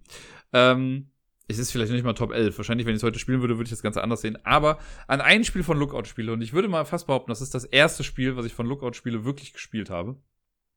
Daran habe ich so tolle Erinnerungen. Ich habe es in der Brettspielwelt gespielt. Ich habe es noch nie in echt gespielt. Ich kann mir auch gar nicht richtig genau vorstellen, wie es in echt funktioniert. Und ich habe auch mittlerweile nur noch sehr, sehr schemenhafte Erinnerungen daran. Aber Attribut habe ich gesuchtet damals auf jeden Fall. Ich habe sehr häufig gespielt. Es waren so wirklich, also tränenlachende Momente stellenweise auch da. Und man, ich weiß auch gar nicht mehr, wie es war. Man kriegt irgendwie ein weißes oder ein schwarzes Schaf am Anfang und eine Kategorie oder so. Und da muss man sich ein Wort ausdenken, legt die Wörter dann auf und man versucht dann auf die weißen Schafe zu holen, zu hauen. Also alle decken das irgendwie gleichzeitig auf und man versucht dann auf jeden Fall auf den zu hauen, der dann irgendwie was hat. Und wenn man ein Schaf, schwarzes Schaf erwischt, kriegt derjenige, der es geschrieben hat, Minuspunkte und der, der es erwischt hat, glaube ich, Minuspunkte oder so. Ist auch ganz egal. Aber das ist, war so direkt im Kopf auf jeden Fall, als ich an Lookout-Spiele gedacht habe. Aber der Fairness halber muss ich natürlich sagen, es gibt dann schon noch andere Spiele, die besser sind als äh, Attribut. Deswegen war das jetzt nur so Honorable Mention. Äh, auf Platz 10 habe ich ein Drafting-Spiel von Lookout-Spiele. Und zwar äh, Tybor der Baumeister heißt es, glaube ich. Nicht Bob der Baumeister, aber Tybor der Baumeister. Das, äh, ja, so ein kleines, nettes Kartenspiel ich glaube, bei vielen ist das komplett unterm Radar und viele denken sich halt vielleicht auch sehr, okay, ist halt so ein Standard-Drafting-Spiel. Ich finde, da steckt aber noch ein bisschen mehr auch dahinter. Also ich muss jedes Mal, wenn ich spiele, muss ich mir erstmal wieder die Regeln angucken, weil ich wieder Sachen vergessen habe. Aber ich fand es ganz cool, weil es ist ein Drafting-Spiel mit Multi-Use-Karten, beziehungsweise, also gut, Seven Wonders hat das im Prinzip auch, dass man die Karten für mehr Sachen einsetzen kann, aber hier ist das halt ähnlich. Man hat Karten auf der Hand, man sucht sich eine Karte aus, gibt den Rest dann weiter und die Karte, die ich genutzt habe, kann ich halt irgendwie entweder als Bürger spielen oder ich kann sie, ich weiß gar nicht, als Gebäude bauen oder sonst was oder sie oben reinstecken. Also es gibt so drei Möglichkeiten, wie man die Karten einsetzen kann. Ihr seht schon, meine Regelkenntnis in dem Spiel ist bombensicher. Aber es gibt so drei Möglichkeiten, wie man das machen kann. Und äh, ja, man scoret dann nach und nach halt Punkte dafür und man kann verschiedene, ich glaube sogar Szenarien oder sowas dann auch da drin spielen. Und das steckt eine ganze Menge Wiederspielwert mit drin. Und ich finde es schade, dass das nicht so das große Treatment bekommen hat wie andere Spiele ähm, in dieser, in Anführungszeichen, Reihe. Auf Platz Nummer 9 ein großes Spiel. Äh, da werden sich viele vielleicht auch wundern, warum ich das nicht höher gepackt habe. Es ist Caverna. Caverna ist ja so ein bisschen der, ja, der, die große Fortsetzung von Agricola, ne, wo viele Sachen aus Agricola auch mit drin sind, aber alles nochmal quasi Speed genommen hat und ein bisschen größer wurde. Ich habe es ein, zwei Mal gespielt, insgesamt. Äh, es hat auch Spaß gemacht. Da sind auch coole Konzepte drin, dieser Höhlenausbau und sowas. Das fand ich alles ganz geil. Aber at the end of the day habe ich halt einfach nicht so oft gespielt und habe nicht so die Erfahrungswerte mit da drin. Ich fand es dann stellenweise doch auch zu viel. Ne? Also es ist so ein bisschen der Subway-Effekt. Also sagt man ja oft so, ne, dass man einfach zu viel Auswahl hat und man weiß gerade nicht genau, was man machen muss. Hier hat man dann auch relativ viel, was man irgendwie so tun kann. Und äh, ja, das, äh, deswegen habe ich das nicht höher gerankt. Auf dem achten Platz habe ich das neueste Spiel von Lookout-Spiele, zumindest das neueste Spiel, was auf dieser Liste ist hier. Und zwar Cantaloupe. Dieses äh, Point-and-Click-Adventure-Buchspiel, über das ich ja neulich schon mal ein bisschen was berichtet hatte, das habe ich mal äh, jetzt auf die 8 für mich einsortiert. Es hat mir wirklich viel Spaß gemacht. Es ist natürlich, also, es simuliert dieses Point-and-Click-Adventure-Feeling echt ganz gut, inklusive der frustrierenden Momente, wo man einfach nicht weiterkommt und das Ding am liebsten in die Ecke schmeißen möchte. Das möchte ich dem Spiel aber gar nicht so ankreiden, weil es passt halt einfach sehr gut zur Vorlage ich habe es nicht höher gepackt, weil ich halt noch nicht fertig bin. Ne? Es wird ja halt auch einfach vermarktet als Teil 1 von 3. Und auch wenn es nicht auf der Packung vorne drauf steht, aber es ist halt der erste Teil aus einer Trilogie. Deswegen kann ich, glaube ich, mein finales Urteil dazu auch erst dann abgeben, wenn ich alle drei Teile gespielt habe. Der erste hat jetzt sehr viel Spaß gemacht. War knifflig, fand ich so genau das richtige Maß, auch an der Länge und sonst was. Das war schon ganz cool. Wenn die anderen beiden das Niveau halten können, würde das wahrscheinlich bei mir nochmal weiter nach oben steigen. Jetzt gerade war ich sehr davon angetan. Ich finde das System super cool, äh, was sie da geschafft haben. Die Illustrationen sind super schön geworden. Ich hoffe, dass es so bleibt. Ne, das Spiel an sich ist ja, glaube ich, auch schon irgendwie fertig. Es muss ja nur noch rausgebracht werden. Äh, dauert aber noch ein bisschen. Ich glaube, der zweite Teil kommt jetzt im Oktober oder so raus. Dauert also noch ein kleines bisschen und dann, keine Ahnung, wann der dritte Teil dann kommt. Äh, ich hoffe sehr, ich drücke die Daumen, dass es so cool bleibt, wie es jetzt war. Auf dem siebten Platz, auch wieder ein kleines Spiel. Ich habe es noch hier in der alten Variante, das sage ich ja eigentlich doch äh, häufiger nur bei äh, Port Royal, was ja früher Händler der Karibik war, unter welchem Namen ich das noch habe. Und ich habe noch Royal Goods hier, glaube ich sogar. Und mittlerweile heißt es ja Oh My Goods. Wurde da noch mal ein bisschen angepasst ähm, und ein paar Sachen dann irgendwie gebalanced aber ist dann so rausgekommen und hat ja mittlerweile auch dann Story-Erweiterung und sonst was alles bekommen und eine Kampagne und noch und nöcher. Ich habe nur das Basisspiel hier, aber ich finde das auch sehr cool. So ein bisschen mit Push-Your-Luck-Mechanismus drin und man hat Gebäude vor sich, man kann da drin produzieren und äh, versucht dann Warenkarten irgendwie auszuspielen oder Waren zu produzieren eben und man kann dann so Kettenreaktionen machen. Das heißt, wenn ich irgendwie äh, ich weiß schon gar nicht mehr, wenn ich dann das Mehl verarbeite, kann ich das direkt zum Brot machen und sonst irgendwas oder verschiedene Produktionsketten. Wenn man das einmal verstanden hat, kann man auf jeden Fall ans Laufen bringen. Das ist schon sehr, sehr befriedigend, wenn das funktioniert. Und Push Your Luck deswegen, weil am Anfang, das ist ein bisschen wie bei, bei Space Race, man sieht am Anfang einen Teil der Auslage, muss sich dann entscheiden, was man produzieren möchte und sieht dann, wie der Tag quasi weitergeht und was noch so für Karten rauskommen. Das kann äh, sehr gut für einen sein, es kann auch sehr schlecht für einen sein. Aber oh my goods, ja, cooles Spiel, cooles kleines Prinzip. Ähm, da haben sich echt was überlegt. Das fand ich ein cleveres kleines Kartenspiel. Auf Platz Nummer 6 auch wieder ein etwas größeres Spiel. Äh, das habe ich auch in echt, glaube ich, nur einmal gespielt. Ich habe es gewonnen. Ich möchte es dabei bitte belassen. Ich habe es aber in der App schon häufiger gespielt. Und zwar Le Havre. Le Havre ist ja ein Spiel, ich weiß noch, irgendwo habe ich mal gesehen, ja, so die meisten Spiele benutzen fünf Ressourcen. Ne, zum Beispiel bei Siedler von Katan gibt es fünf verschiedene Ressourcen. Es gibt einfach sehr, sehr viele Spiele, die so diese Regel der fünf Ressourcen haben. Da kann, wenn ihr mal so drauf achtet, es gibt einfach häufig welche, die fünf oder weniger haben. Le Havre hat, glaube ich, 14. Das ist halt ziemlich krass. Ja, gibt es ja jede Ressource auf zwei Seiten. Ne? Also man kann die rumdrehen und auf upgraden und so, aber da ist dann auch manchmal wichtig, welche Seite gerade da liegt. Äh, man baut Schiffe, man baut Sachen in seinen Hafen irgendwie rein, handelt Güter, bla. Sehr, sehr cooles Spiel. Auch das muss man erstmal verstehen, man muss dahinter steigen.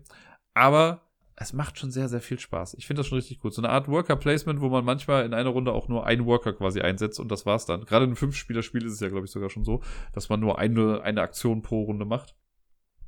Le Havre gefällt mir sehr, sehr gut. Ich habe noch nie den kleinen Bruder davon gespielt. Es gibt ja, glaube ich, Bremerhaven heißt es, glaube ich, dann, oder die Inland Port, oder beides, Bremerhaven, der äh, Inland Port, so.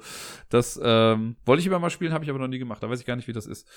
Auf Platz Nummer 5 ich sag mal auch der Klassiker äh, der Kartenspiele, zumindest von Lookout-Spiele, ist bei mir nicht ganz weit oben, aber Bonanza hat es dann auf die 5 geschafft. Bonanza, ich bin, glaube ich, sehr spät erst zu Bonanza gekommen. Ich habe eben schon gesagt, Attribut war mein erstes Spiel von Lookout-Spiele. Erst danach kam dann irgendwann Bonanza für mich dran. Und äh, mir hat das schon gefallen. Ich habe es auch, ich habe es, glaube ich, mittlerweile nicht mehr hier, aber ich hatte es mir. Ich habe es damit auf die Arbeit genommen und habe das da mit den Kids gespielt. Ähm, ja, ich glaube, man kann es immer noch ganz gut spielen heutzutage. Und ne, gerade auch dieser Me Mechanismus mit, man darf seine Kartenhand nicht äh, umstecken, sondern muss mit dem arbeiten, was halt gerade vorne dran steht. Das ist schon ganz cool und sehr thinky. Ich habe allerdings auch schon mal Runden gespielt mit Paaren. ich kann es nicht anders sagen. Und das war ein bisschen schwierig, weil die sich halt gegenseitig einfach immer die Karten dann getauscht haben und dann hast du halt keine Chance, wenn du halt keine Tauschpartner findest bist halt raus aus der Nummer. Ne? Alleine kann man dieses Spiel nicht gewinnen. Du brauchst, bist halt schon darauf angewiesen, dass du irgendwie beim Tausch auch mal berücksichtigt wirst. Und äh, da hatte ich auch schon mal Runden, die waren einfach echt frustrierend, was das dann anging. Und das war noch nicht mal so, dass ich jetzt voll in the lead war oder so. Nee, das war wirklich so eine, so blöd es klingt, eine Sympathiegeschichte. Naja.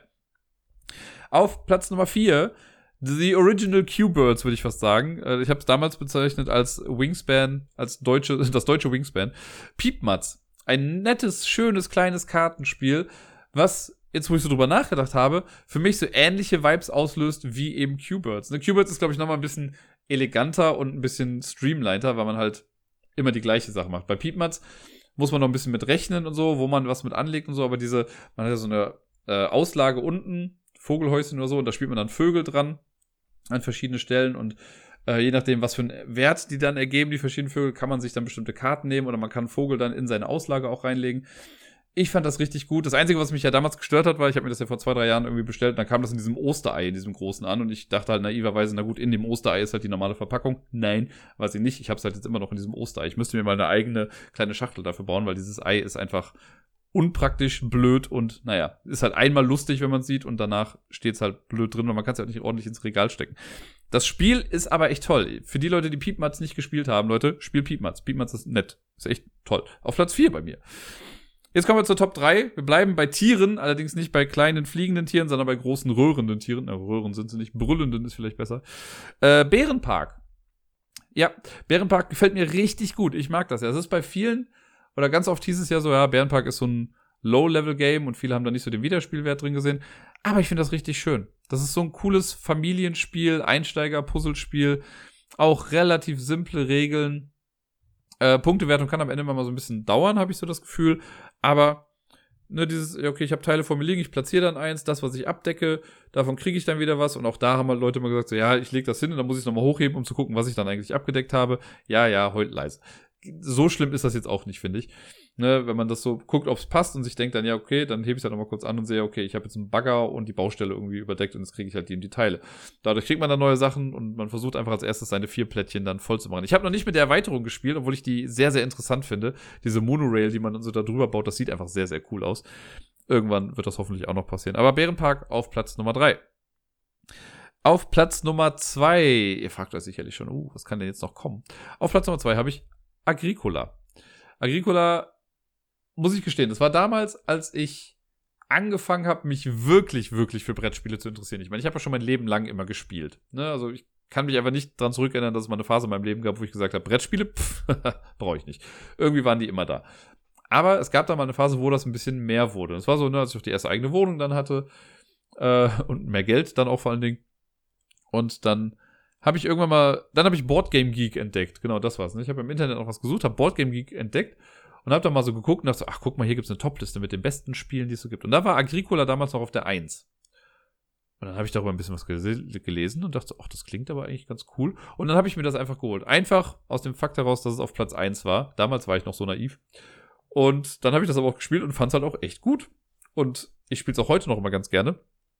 Ähm, es ist halt, also so ein paar Sachen, finde ich, sind so ein bisschen outdated. Also so Sachen wie, das ist ja der Klassiker bei Agricola, was Leute ja nicht mögen, dass äh, Leute füttern. Da muss man halt durch. Ne? Es gibt bei anderen Spielen andere Bookkeeping-Sachen, die einen dann irgendwie nerven.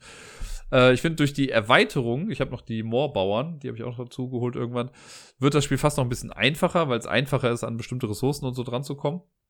Oder an Nahrung auch ranzukommen. Äh, und mit den Pferden kann man noch mehr, mehr Punkte machen und so. Aber dieses gesamte Paket an Agricola gefällt mir einfach so gut, dass es so von Runde zu Runde ja quasi auch komplexer wird. Ne? In den ersten Runden hat man halt so eine festgelegte Anzahl an Feldern und jede Runde wird ein neues Aktionsfeld mit aufgedeckt. Und die Aktionsfelder, die man nicht benutzt, da gibt's halt welche, da sammeln sich dann die Rohstoffe irgendwie auch drauf. Das heißt, Felder, die man erst nicht wollte, werden irgendwann attraktiver, einfach aufgrund der schieren Anzahl an Rohsourcen. Da habe ich schon wieder. Hatte ich das nicht letztens schon mal, dass ich entweder Rohstoffe oder Ressourcen sagen wollte und es kamen Rohsourcen raus. Naja. Die man dann einfach da bekommt. Das äh, ist schon ganz cool, was man da machen kann. Und vor allen Dingen, wenn man dann halt noch mit den Handkarten spielt, man kann ja die Familien-Edition spielen, wo man das einfach weglässt mit den Karten, aber mit den Handkarten macht schon eine ganze Menge Spaß, wenn man noch diese verschiedenen Berufe erlernen kann und bestimmte extra Sachen bauen kann, die einem nochmal individueller Möglichkeiten zur Punktegenerierung am Ende bringen. Sehr cooles Spiel. Und auf Platz Nummer eins habt ihr schon eine Idee, was es sein kann? Überlegt nochmal kurz. Es ist ein Spiel, das ich heute schon mal im Podcast erwähnt habe. Es war, äh, das habe ich per App gespielt und Space ist ein äh, Schimpfwort oder Spets. Genau, Patchwork. Patchwork ist für mich das beste Zwei-Personen-Spiel aller Zeiten von Lookout-Spiele. Ähm, und ja, also Patchwork schlägt nichts. Und bei allen anderen Spielen, bei Agricola ist halt oft auch die Länge so ein bisschen äh, das Problem, ne, weil Agricola dauert halt ein bisschen. Ich habe einmal eine Fünf-Spieler-Partie Agricola gespielt und da waren wir echt, glaube ich, drei Stunden lang dran oder so. Das war schon eine ganze Weile. Und Patchwork, klar, man braucht für Patchwork ein kleines bisschen Platz, um diese ganzen Plättchen irgendwie auszulegen, aber wenn man das dann hat, ist das einfach ein so tolles Spiel, weil auch da alles ist klar, es ist deutlich, ne, und irgendwie ist es, ich finde auch immer spannend bis zum Schluss, weil bis man die letzte Punkterechnung dann gemacht hat, mit den Minuspunkten der noch nicht belegten Felder am Ende, weiß man halt auch einfach nicht so ganz genau, wer jetzt irgendwie gewonnen hat. Also da kann sich oft im letzten Moment noch irgendwie ein bisschen was drehen. Ich find's super und äh, ja, deswegen verdient für mich hier auf dem ersten Platz Patchwork.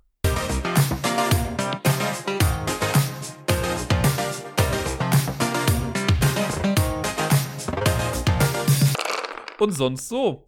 Ehrlich gesagt habe ich im sonst so gar nicht mehr so viel. Und ich weiß, jetzt habe ich damit angefangen, das heißt, jetzt wären es doch wieder zwei Stunden. Aber nein, insgesamt war es nicht viel. Ich habe letzte Woche ja Urlaub gehabt, also die Osterferien sind ja gerade hier in NRW. Und das habe ich auch mal so ein bisschen ge mir gegönnt, um nicht allzu viel zu machen. Natürlich, ich war jeden Tag mit dem Miepel irgendwie draußen äh, und ich hatte auch die Handwerker da noch hier stellenweise. Und das war, äh, ja, ein bisschen anstrengend vielleicht auch hier und da. Äh, aber jetzt sind sie größtenteils erstmal mit den Sachen durch. Also zumindest ist jetzt im Wohnzimmer und im Schlafzimmer das Laminat wieder komplett drin. Was heißt komplett? Nein, nicht komplett. Ich habe ja nach wie vor noch Löcher im Laminat, weil da sind ja vorher die Rohre durchgegangen. Keine Ahnung, wann die das beheben wollen. Naja. Äh, aber an sich habe ich jetzt, zumindest auch komplett über Ostern, habe ich mir jetzt mal Ruhe gegönnt und verdient, auch so ein bisschen, glaube ich. Ich habe vor allen Dingen jetzt auch, ich habe diese Trockengeräte gerade in der Wohnung stehen, diese arsch vielen, also sieben ja insgesamt. Und die sollte ich eigentlich jeden Tag anmachen. Ich habe mir jetzt wirklich mal, nachdem ich jetzt fast zwei Wochen am Stück äh, so Dauerbeschallung hatte davon, ich mir jetzt mal zwei Tage Ruhe gegönnt und habe mir gesagt, ich möchte jetzt mal auch zu Hause sein ohne die ganze Zeit dieses im Hintergrund zu hören. Das war einfach echt anstrengend und das hat mich auch echt irgendwie ein bisschen ja, belastet. Kann ich nicht anders sagen. Ab morgen, also genau, morgen ist ja Dienstag, da kommt morgens auch jemand schon von der Firma, die gucken sich dann an, wie die Wände so sind, was da so passiert ist äh, und ob das jetzt trocken genug ist. Ich hoffe natürlich, dass sie sagen, ja, okay, es ist doch trocken genug, dass ich die lang genug habe laufen lassen, die ganzen Dinge. Wenn nicht, wird es wahrscheinlich nochmal eine Woche länger, wenn nicht sogar zwei. Und dann gucken wir mal. Und dann am Mittwoch kommt äh, nochmal jemand dann vorbei und guckt sich die Wände an, weil die Wände ja auch so aufgeritzt wurden, damit die Trockenluft da besser drankommt. Da wird dann auch nochmal geguckt, was da jetzt genau gemacht werden muss, um die Wände halt wieder komplett herzustellen. Das heißt, nächste Woche ist auch nicht mehr so das krasse Urlaubsfeeling und ich muss halt doch auch, also ich schlafe ja gerne aus, kann ich dann jetzt nicht immer so, wenn die Handwerker kommen. Morgen kommt es um neun, das heißt, es ist nicht ganz so drastisch.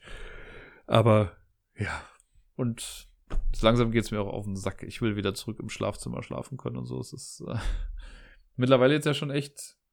Seit wann? Ich glaube Ende, Ende Januar oder so habe ich das Schlafsofa gekauft. Und seitdem schlafe ich ja. Also jetzt schon seit gut, äh, ja, ein bisschen über zwei Monate. Ja, mein Körper schreit nach der normalen Matratze, könnte man sagen. Naja, aber es tut sich ja was, bla bla, ich bin da noch guter Dinge. Und so. Äh, ja, mit Miepel war ich viel draußen letzte Woche. Ich war einmal im Zoo. Ich glaube, das hatte ich ja letzte Woche erzählt. Das war, glaube ich, sogar letzte Woche Montag, wo ich dann im Zoo war. Und danach habe ich den Podcast ja aufgenommen. Ähm, deswegen kam der so spät auch erst letzte Woche. Und dann war ich am, ich glaube, am Donnerstag war es oder am Mittwoch einer der beiden Tage. Da war ich zum ersten Mal mit Miepel im Rheinpark. Das ist ja hier in Köln, haben wir am Rhein einen Park. Und ja, daher der Name, ihr versteht schon. Äh, und im Rheinpark gibt es nämlich so eine schöne kleine Bimmelbahn, die Kleinbahn. Und ich war mir nicht sicher, ob die fährt. Das war der 1. April, genau, weil sie ab April hieß es dann nämlich, irgendwie sollen die Dinge auch wieder alle richtig fahren. Glaube ich. Äh, und dann bin ich mit ihr dahin gefahren. Erstmal ist es ein bisschen kleiner, weiterer Weg irgendwie dann dahin mit der Bahn, aber sie hat so gut durchgehalten. Und dann haben wir unterwegs schon mal ein bisschen was gegessen und dann sind wir auch direkt zu der Bahn gefahren und sie war sehr konzentriert. Also das ist natürlich auch alles neu für sie und die Bahn rüttelt ja auch die ganze Zeit und sie hat aber äh, interessiert dann rausgeguckt und hat dann am Ende auf jeden Fall auch ein Lächeln im Gesicht, als wir dann ausgestiegen sind. Also nicht, weil wir ausgestiegen sind, sondern einfach generell hat sie, glaube ich, Spaß gemacht. Jetzt gucke ich mal, dass ich das vielleicht immer mal wieder mache. Äh, jetzt nicht jedes Mal, aber äh, die Kleinbahn ist schon ganz nett für groß und klein. Ich fahre da auch immer wieder gerne mit. Und was als nächstes, glaube ich, da mal ansteht, wäre die Seilbahn. Da müsste ich noch ein bisschen mit meiner internen Höhenangst diskutieren. Aber theoretisch geht die Seilbahn klar. Von daher, äh, mal gucken. An einem windstillen Tag würde ich das mit ihr dann vielleicht auch mal in Angriff nehmen. Und hoffe, dass sie nicht nach mir kommt und keine Höhenangst hat, weil sonst wird das eine lange Fahrt. Aber mal schauen. Ich glaube eher, dass sie es faszinierend findet. Oder langweilig, weil sie das nicht ganz versteht, dass wir da gerade mega hoch in der Luft sind. Naja. Äh, ja, sonst, sonst war schon gar nicht mehr viel. Es war Ostern, habt ihr ja vielleicht mitbekommen. Ähm, das war jetzt bei mir slash uns sehr, sehr low-level-mäßig. Ich meine, in Lettland war Ostern oder ist Ostern halt nicht so das Riesenfest, wie es hier stellenweise ist.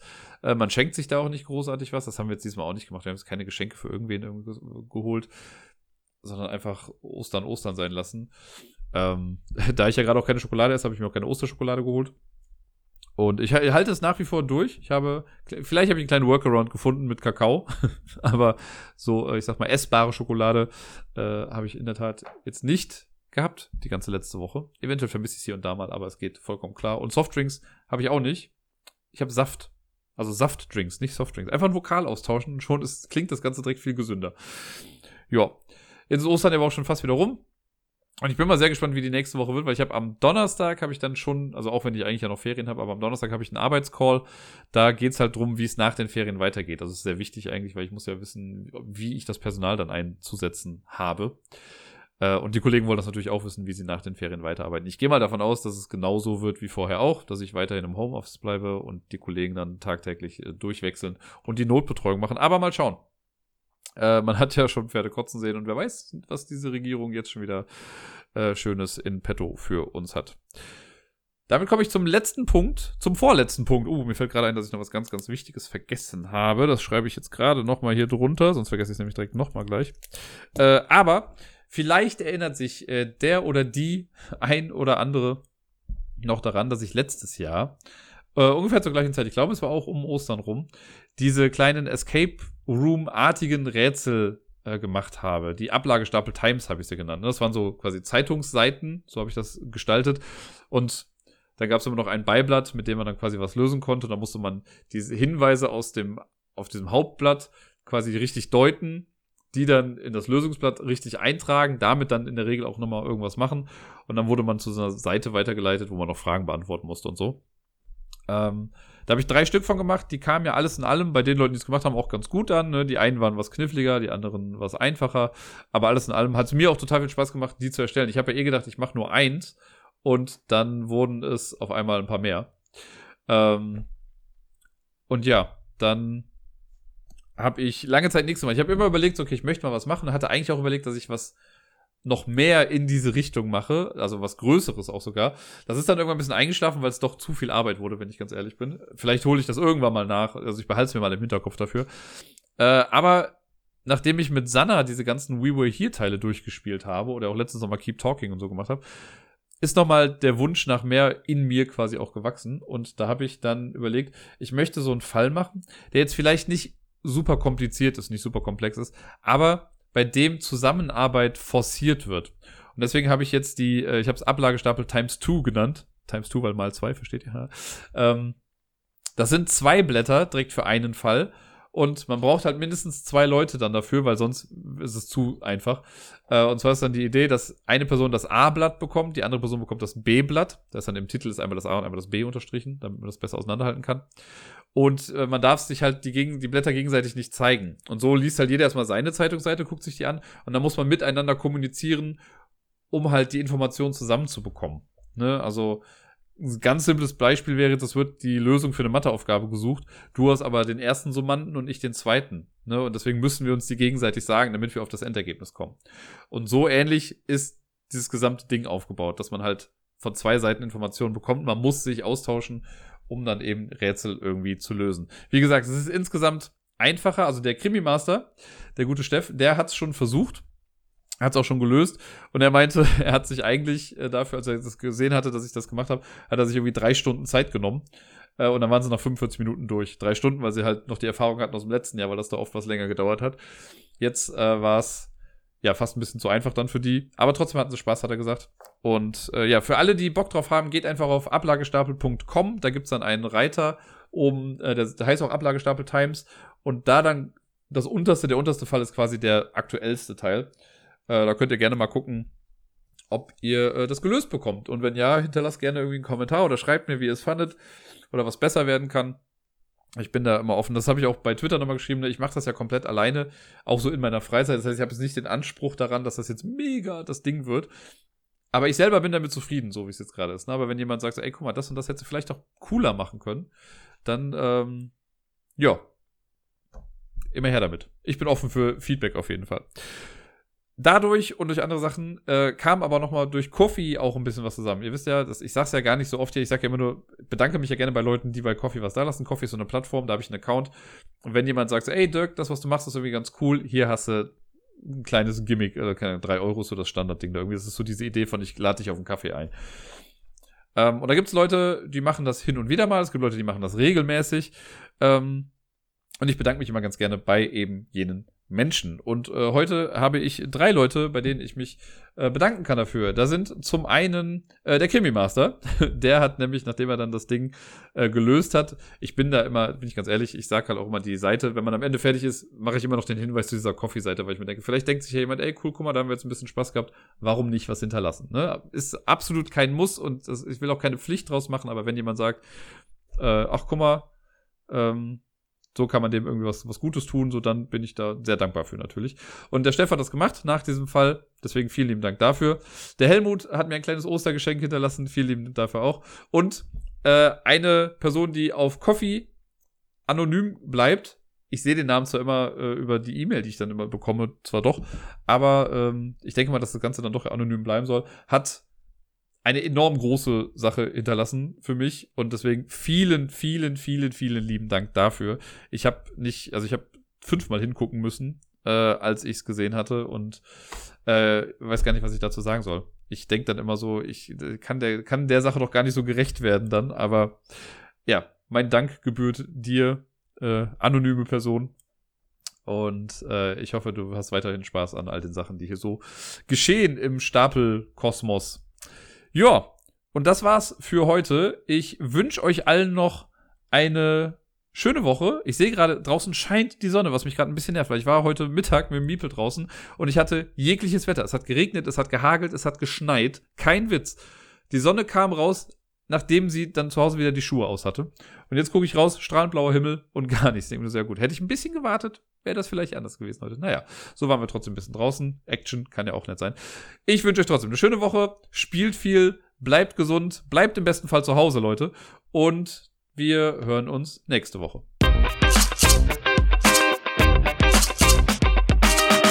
Letzte Woche war ja auch der 1. April. Ha, lustig, viele, viele Gags. Ich habe ja auch einen gemacht mit dem Azul-Teil. Natürlich gibt's das nicht. Es tut mir sehr leid äh, für alle, die, die das doch eigentlich haben wollten. Aber einen Streich, der eigentlich keiner war, möchte ich einmal nur kurz erwähnen. Und zwar, das hat auch gar nichts mit Brettspielen zu tun. Es gibt einen YouTube-Channel, der heißt Corridor Crew. Das sind Jungs, die eigentlich einen äh, Channel haben, oder auch Mädels wahrscheinlich dahinter, die äh, einen Channel haben, die viele Sachen mit Visual Effects und sowas machen. Und die haben sich die Mondlandung angeguckt und haben erklärt, warum es kein Fake sein kann. Das ist ein sehr cooles Video. Also, die haben es wirklich nur als Witz gemacht, aber ich fand es doch dann auch sehr informativ und es ist einfach immer nochmal geil, die ganzen äh, Footages zu sehen aus der Mondlandung. Von daher, guckt euch das gerne mal an. Äh, Corridor Crew und ja, April Fools oder einfach Moon Landing, bla bla bla. Dann findet ihr schon das Richtige. Die haben alle so Aluhüte auf, wenn die das machen. Es ist sehr, sehr cool.